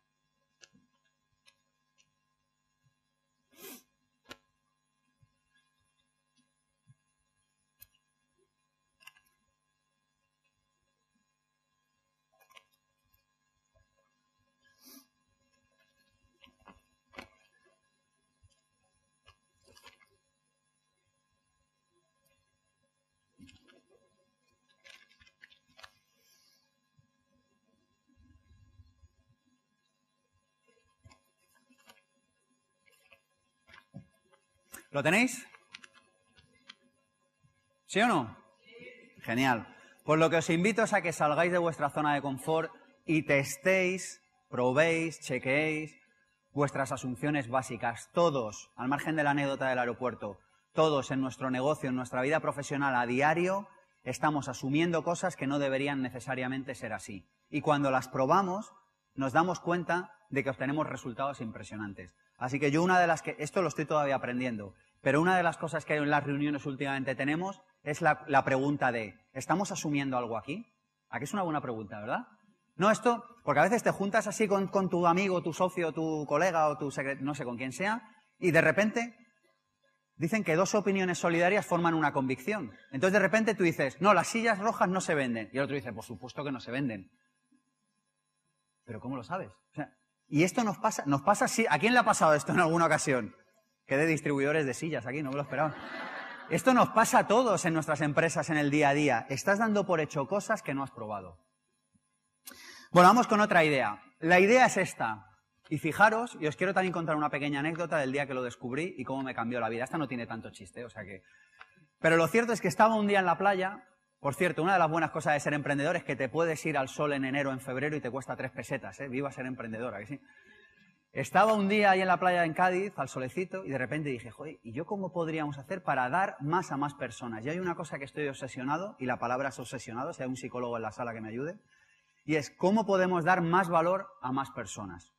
Es una pregunta que me formulo mucho. Fijaros que no me formulo cómo dar más valor al mismo número de clientes, que también, sino cómo dar más valor a más personas. ¿Veis que no es la misma pregunta? ¿Cómo puedo entregar más valor a más número de personas? Es una pregunta doble. Y cuando eres capaz de formularte esta pregunta y de responderla, automáticamente el valor tuyo como profesional o de tu empresa sube. Así que yo estaba un día en la playa en Cádiz y dije, me formulé esta pregunta, que me la formulo cada X, eh, cada X tiempo, ¿no? Y digo, ¿cómo podría yo aportar más valor a más personas? Y dije, ya lo tengo, me grabo el programa de radio y lo subo al YouTube vivir en fase beta. ¿Veis? Yo no sabía si lo iba a ver alguien o no lo iba a ver nadie. Pero lo cierto es que el canal de YouTube empezó a tener visitas, hasta hoy que tiene ochenta y pico mil al mes de vídeos vistos. Entonces, al final, ¿qué pasa? Que cuando tú te planteas dar más a más personas, lo que sucede es que la vida te entrega más. Porque es la, la ley de la vida es el que quiera recibir, ¿por dónde tiene que empezar? Por dar. Así que da, obsesiónate por dar, obsesiónate por entregar valor. El otro día lo hablaba con un cliente, estábamos en la oficina y llamó una persona con la que había hablado el día anterior. Y me llamó para, bueno, llamó para comprar el máster y al final no lo compró. Pero yo le ayudé a sacar el modelo de negocio, que es lo siguiente de lo que vamos a hablar ahora. Entonces me llamó al día siguiente, pues, pues para darnos las gracias y tal. Y esta persona estaba allí y le conté la anécdota y dice, te has tirado media hora o tres cuartos al teléfono con un tipo que no te ha comprado nada, encima le haces el modelo de negocio y tal. Digo, esto a nivel de karma es buenísimo. Digo, yo no sé, a, nivel económico no sé si soy el más genio o no. Digo, pero a nivel de karma, digo, es fantástico. ¿Qué sucede? Esa persona, y ya fuera de broma, esa persona se va feliz. Y cuando tú generas en tu entorno gente feliz, antes o después eso te repercute, ¿sí o no? Si es que de verdad que, es que es de sentido común. Entonces genera más valor en más seres humanos. Y si te compran bien, y si no te compran, pues también bien, ya lo comprará otro. O yo por lo menos es la filosofía con la que vivo. Yo también soy muy de Tao Te Ching. ¿Conocéis este libro? El Tao Te Ching dice, es un, leerlo, eh, por favor, es una joya absoluta de filosofía oriental. Tao Te Ching. Y el Tao dice, vincúlate con la acción y desvincúlate del resultado de la acción.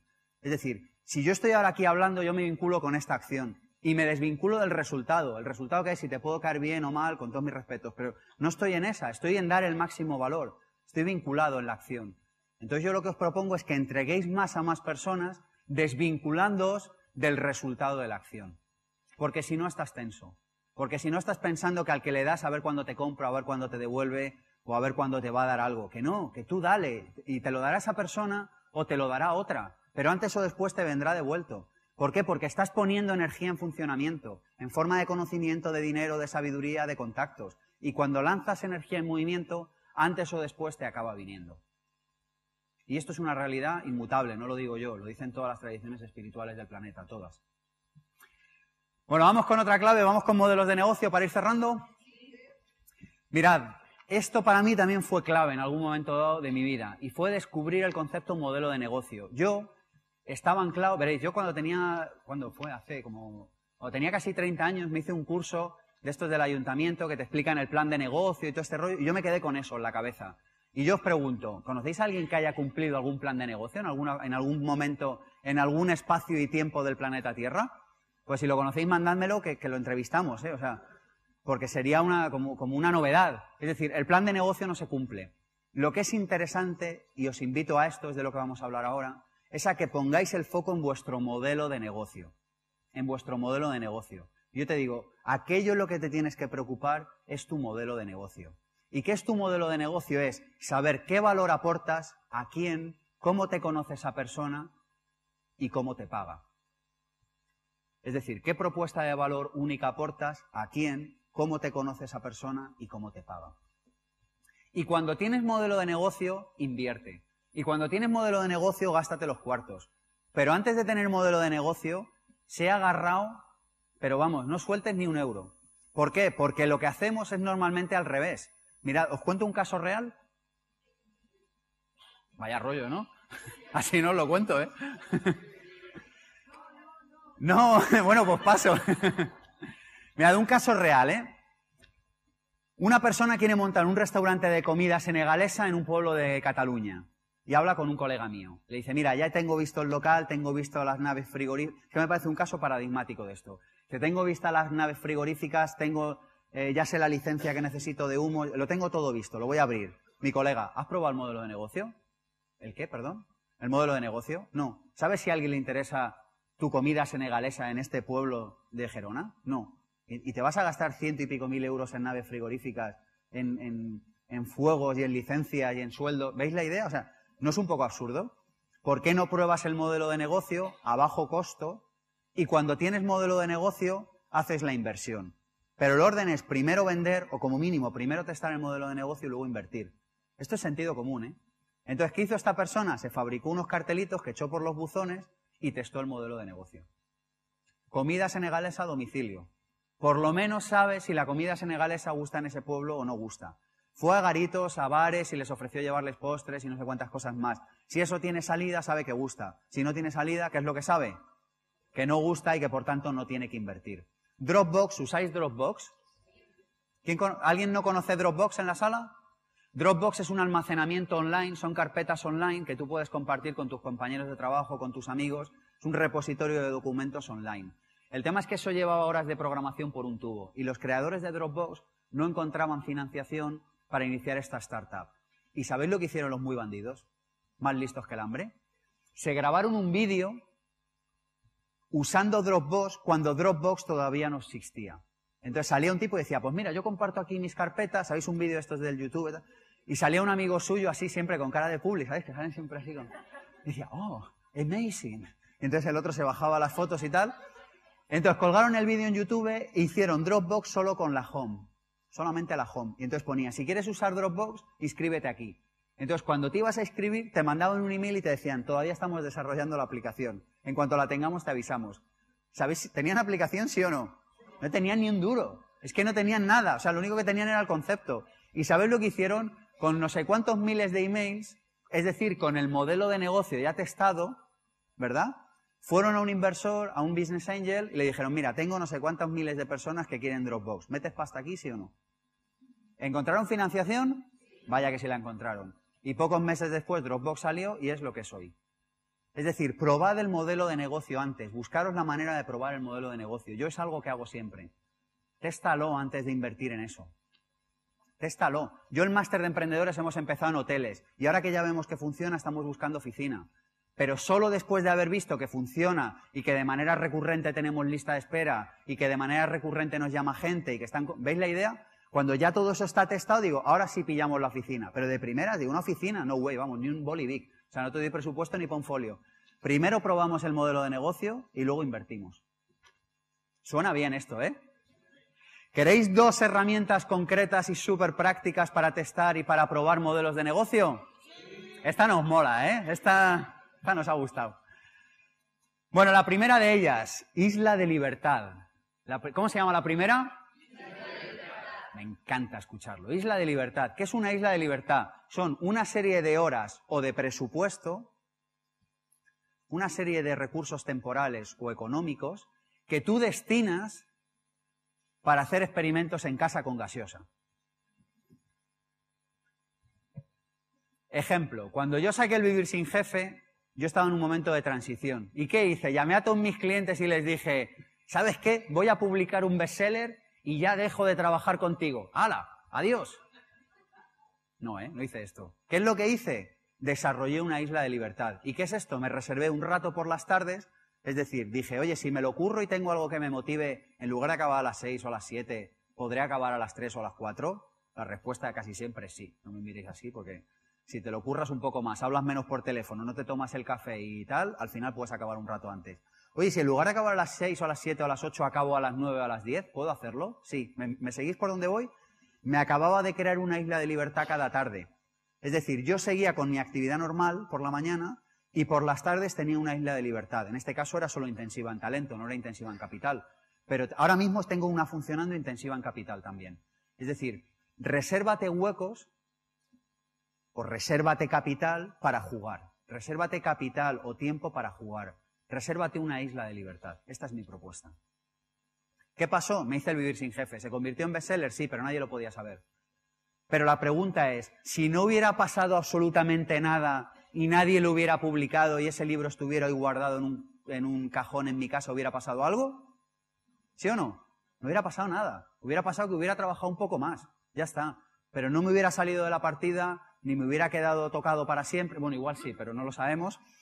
Es decir, estaba jugando de una manera, bueno, pues que más o menos era segura. Así que lo que os voy a pedir que escribáis cuando ahora es qué isla de libertad te vas a guardar, temporal, económica o de las dos. Es decir, a mí, por ejemplo, una isla de libertad que me encanta es irme en verano, o sea, en verano, en invierno a verano.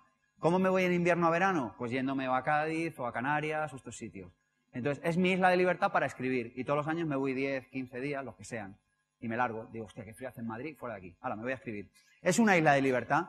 ¿Me va a sacar de la partida estar 10 días o 15 sin trabajar en Madrid? No. Pero ¿y si publico un libro o un juego o un tal y de repente tiene más éxito? ¿Me va a ayudar? Sí. ¿Veis un poco por dónde voy? Es jugar sobre seguro. Escribid ahora cuál es vuestra isla de libertad, si es que os ha gustado el concepto. Pero yo os digo una cosa, sin innovar estás muerto, ¿eh? Sin innovar estás condenado a repetir lo que hacen los demás. Y cuando estás repitiendo lo que hacen los demás, estás condenado a cobrar poco. Punto, no hay más. Así que solo te queda innovar, seas autónomo, tengas una pyme o hagas lo que hagas.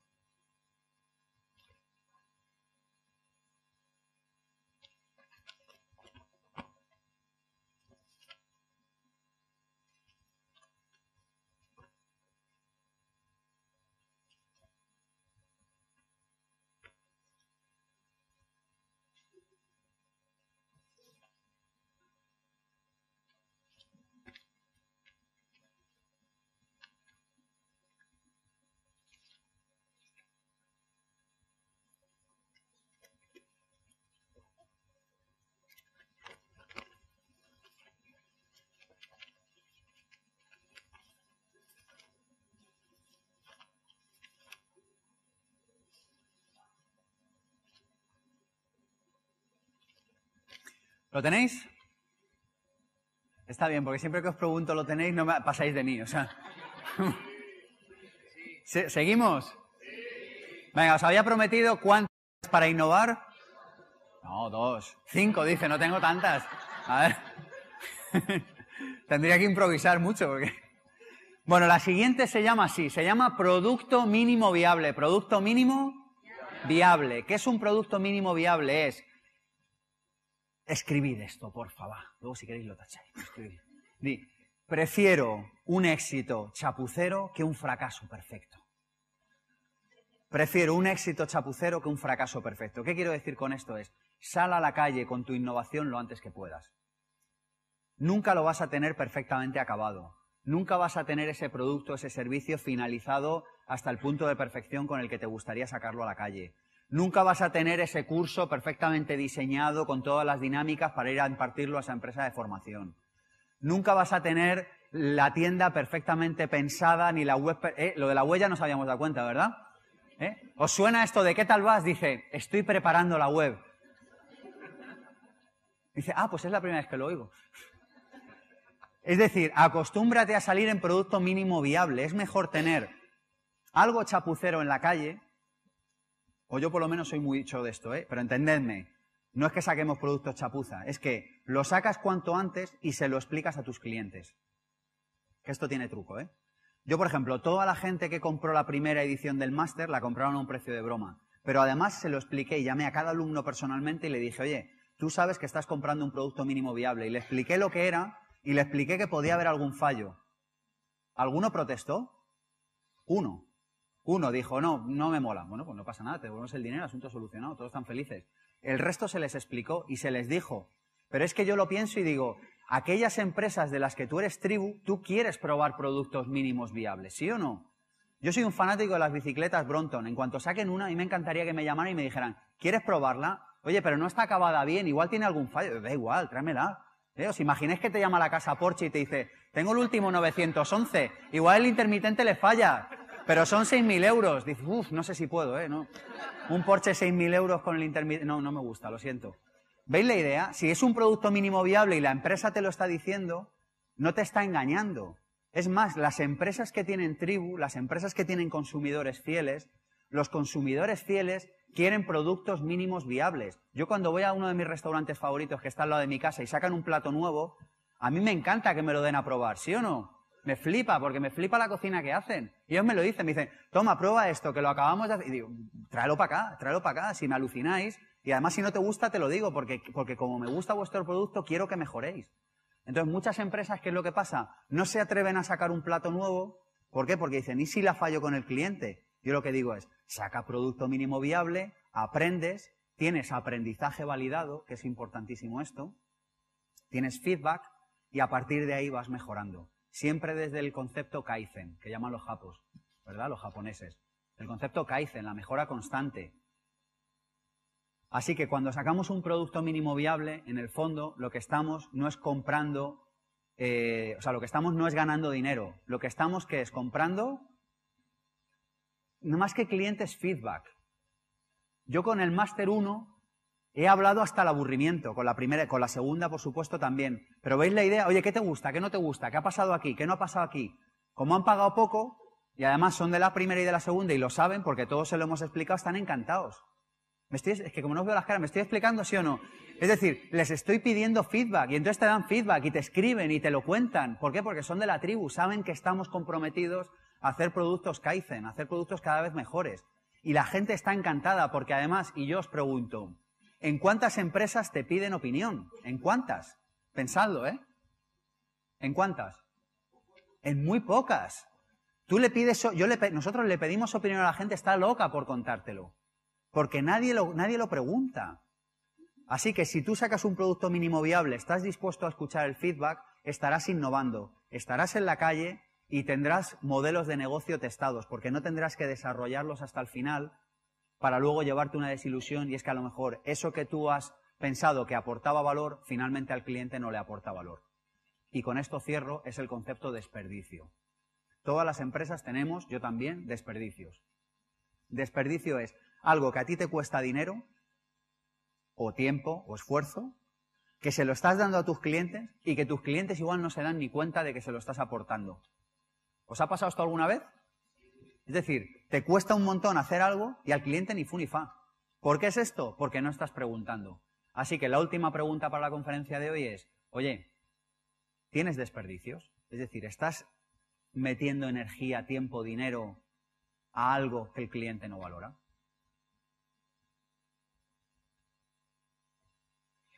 Bueno, pues eh, aquí acaba mi tiempo. Os quiero dar las gracias. Os lo digo de verdad que me lo he pasado genial y eso que a la mitad no os veía.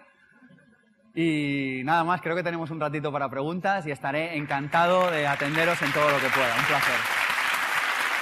Gracias.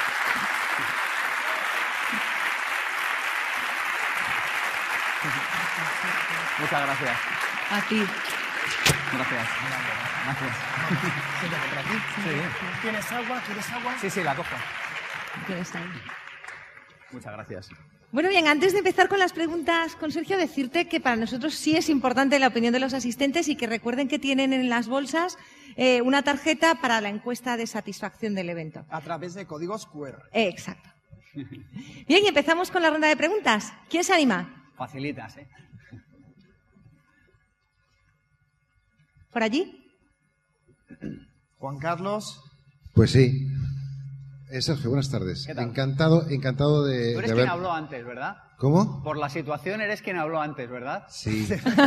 Te vio la- le ves la cara. es la leche, porque me siento un montón reconocido contigo. Digo, joder, somos iguales, coño. la pregunta que te quiero eh, hacer es la siguiente.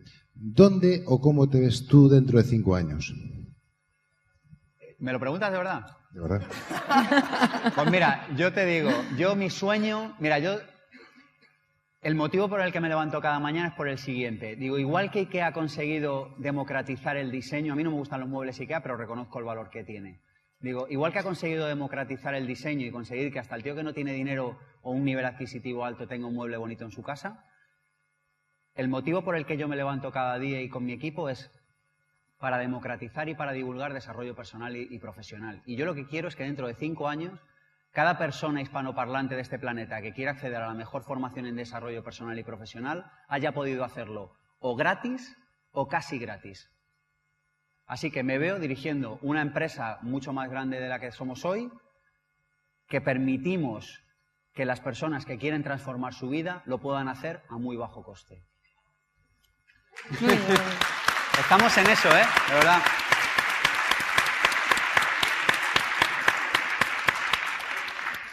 Siguiente, siguiente pregunta. Cuenta contigo. Pero si es que, mira, fijaros, hace un momento decíamos, ¿cómo puedes dar más valor a más personas? Mira, yo, yo personalmente, yo digo, mira, ya que estoy en este planeta, que no sé ni, ni por qué he caído aquí, ni tal, pero digo, ya que estoy aquí, vamos a liar la gorda, ¿no? O sea, vamos a hacer algo que merezca la pena vivir. Entonces, cuando yo pienso a cinco años, hay que pensar en grande.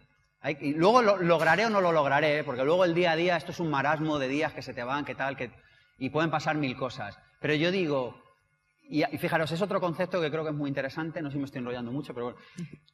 El concepto de gratis. Creo que todos los emprendedores y empresarios deberíamos preguntarnos cómo podríamos dar lo que damos o gratis o casi gratis, porque eventualmente todos los que trabajamos con bits y no con átomos, antes o después todos los bits del planeta serán gratis. Así que la pregunta que tenemos que formularnos es cómo podemos elaborar un modelo de negocio alrededor de eso. Lo dejo ahí para todos los que trabajéis con bits. Teniendo por bits formación, asesoría, eh, consultoría, eh, no sé, cualquier cosa que tenga que ver con esto. Bueno, gracias. ¿Te ha ayudado? Siguiente.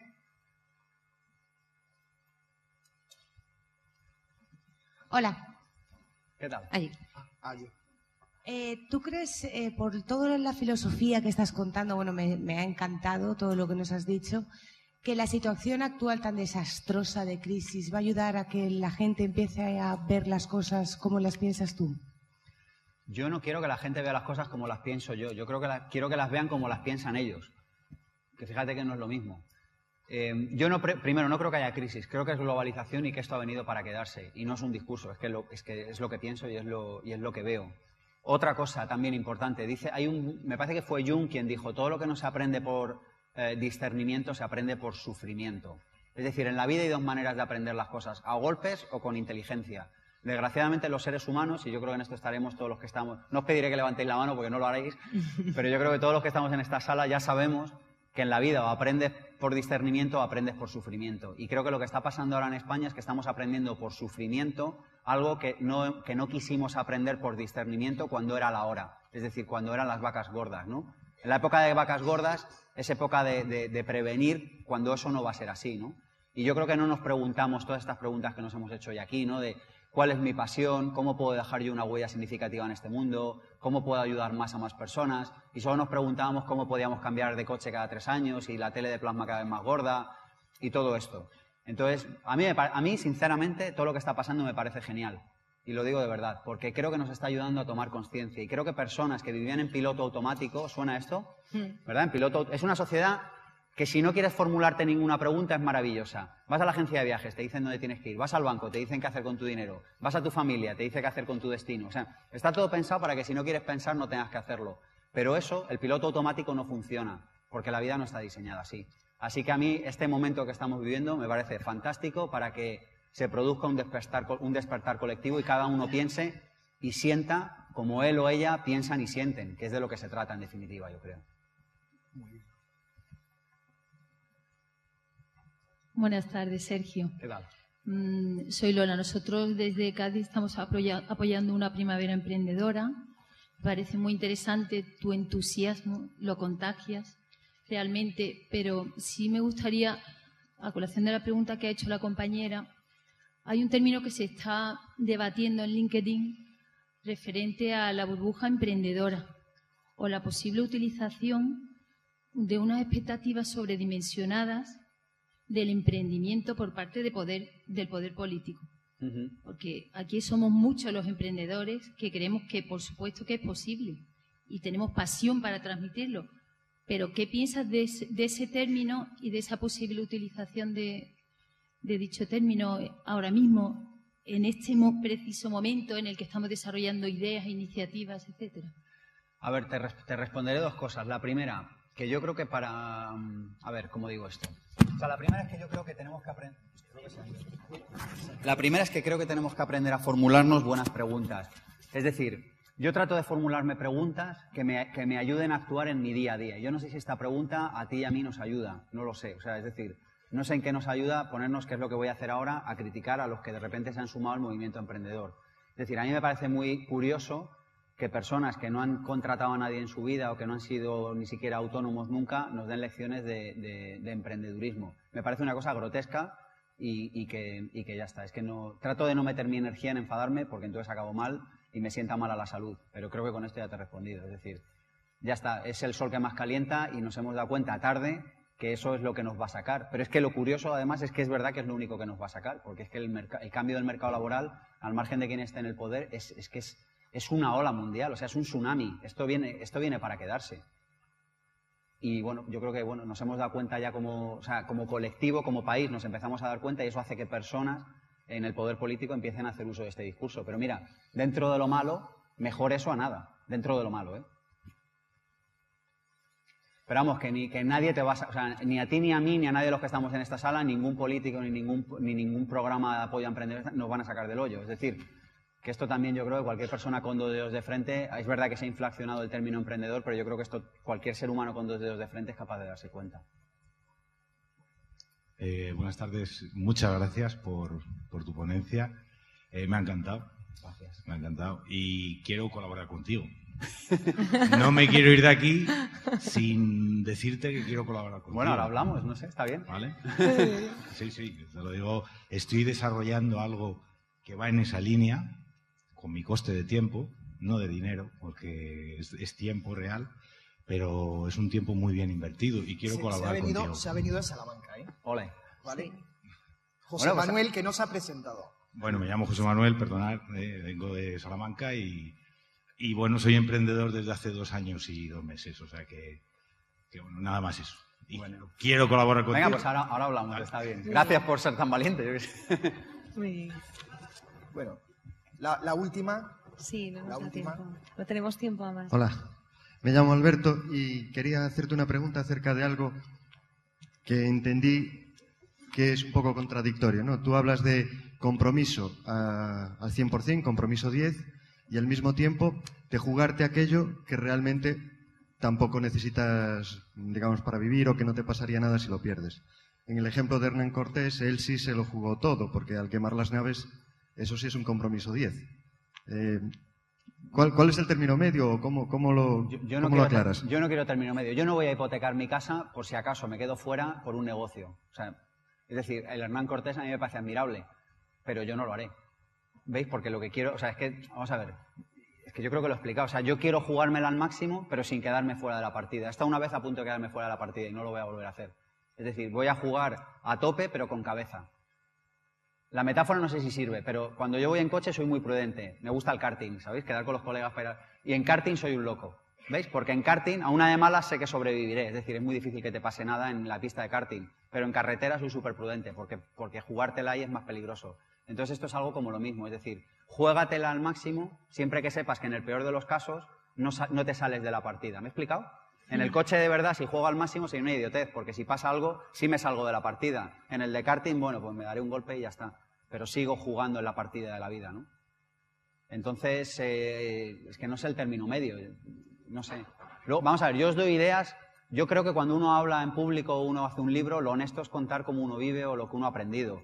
Yo os cuento mi punto de vista. A mí me gusta cuando alguien me cuenta su punto de vista, lo que ha aprendido. Me encanta leer biografías, autobiografías, es, es uno de mis hobbies y luego de ahí extrae lo que, lo que a cada uno le sirva.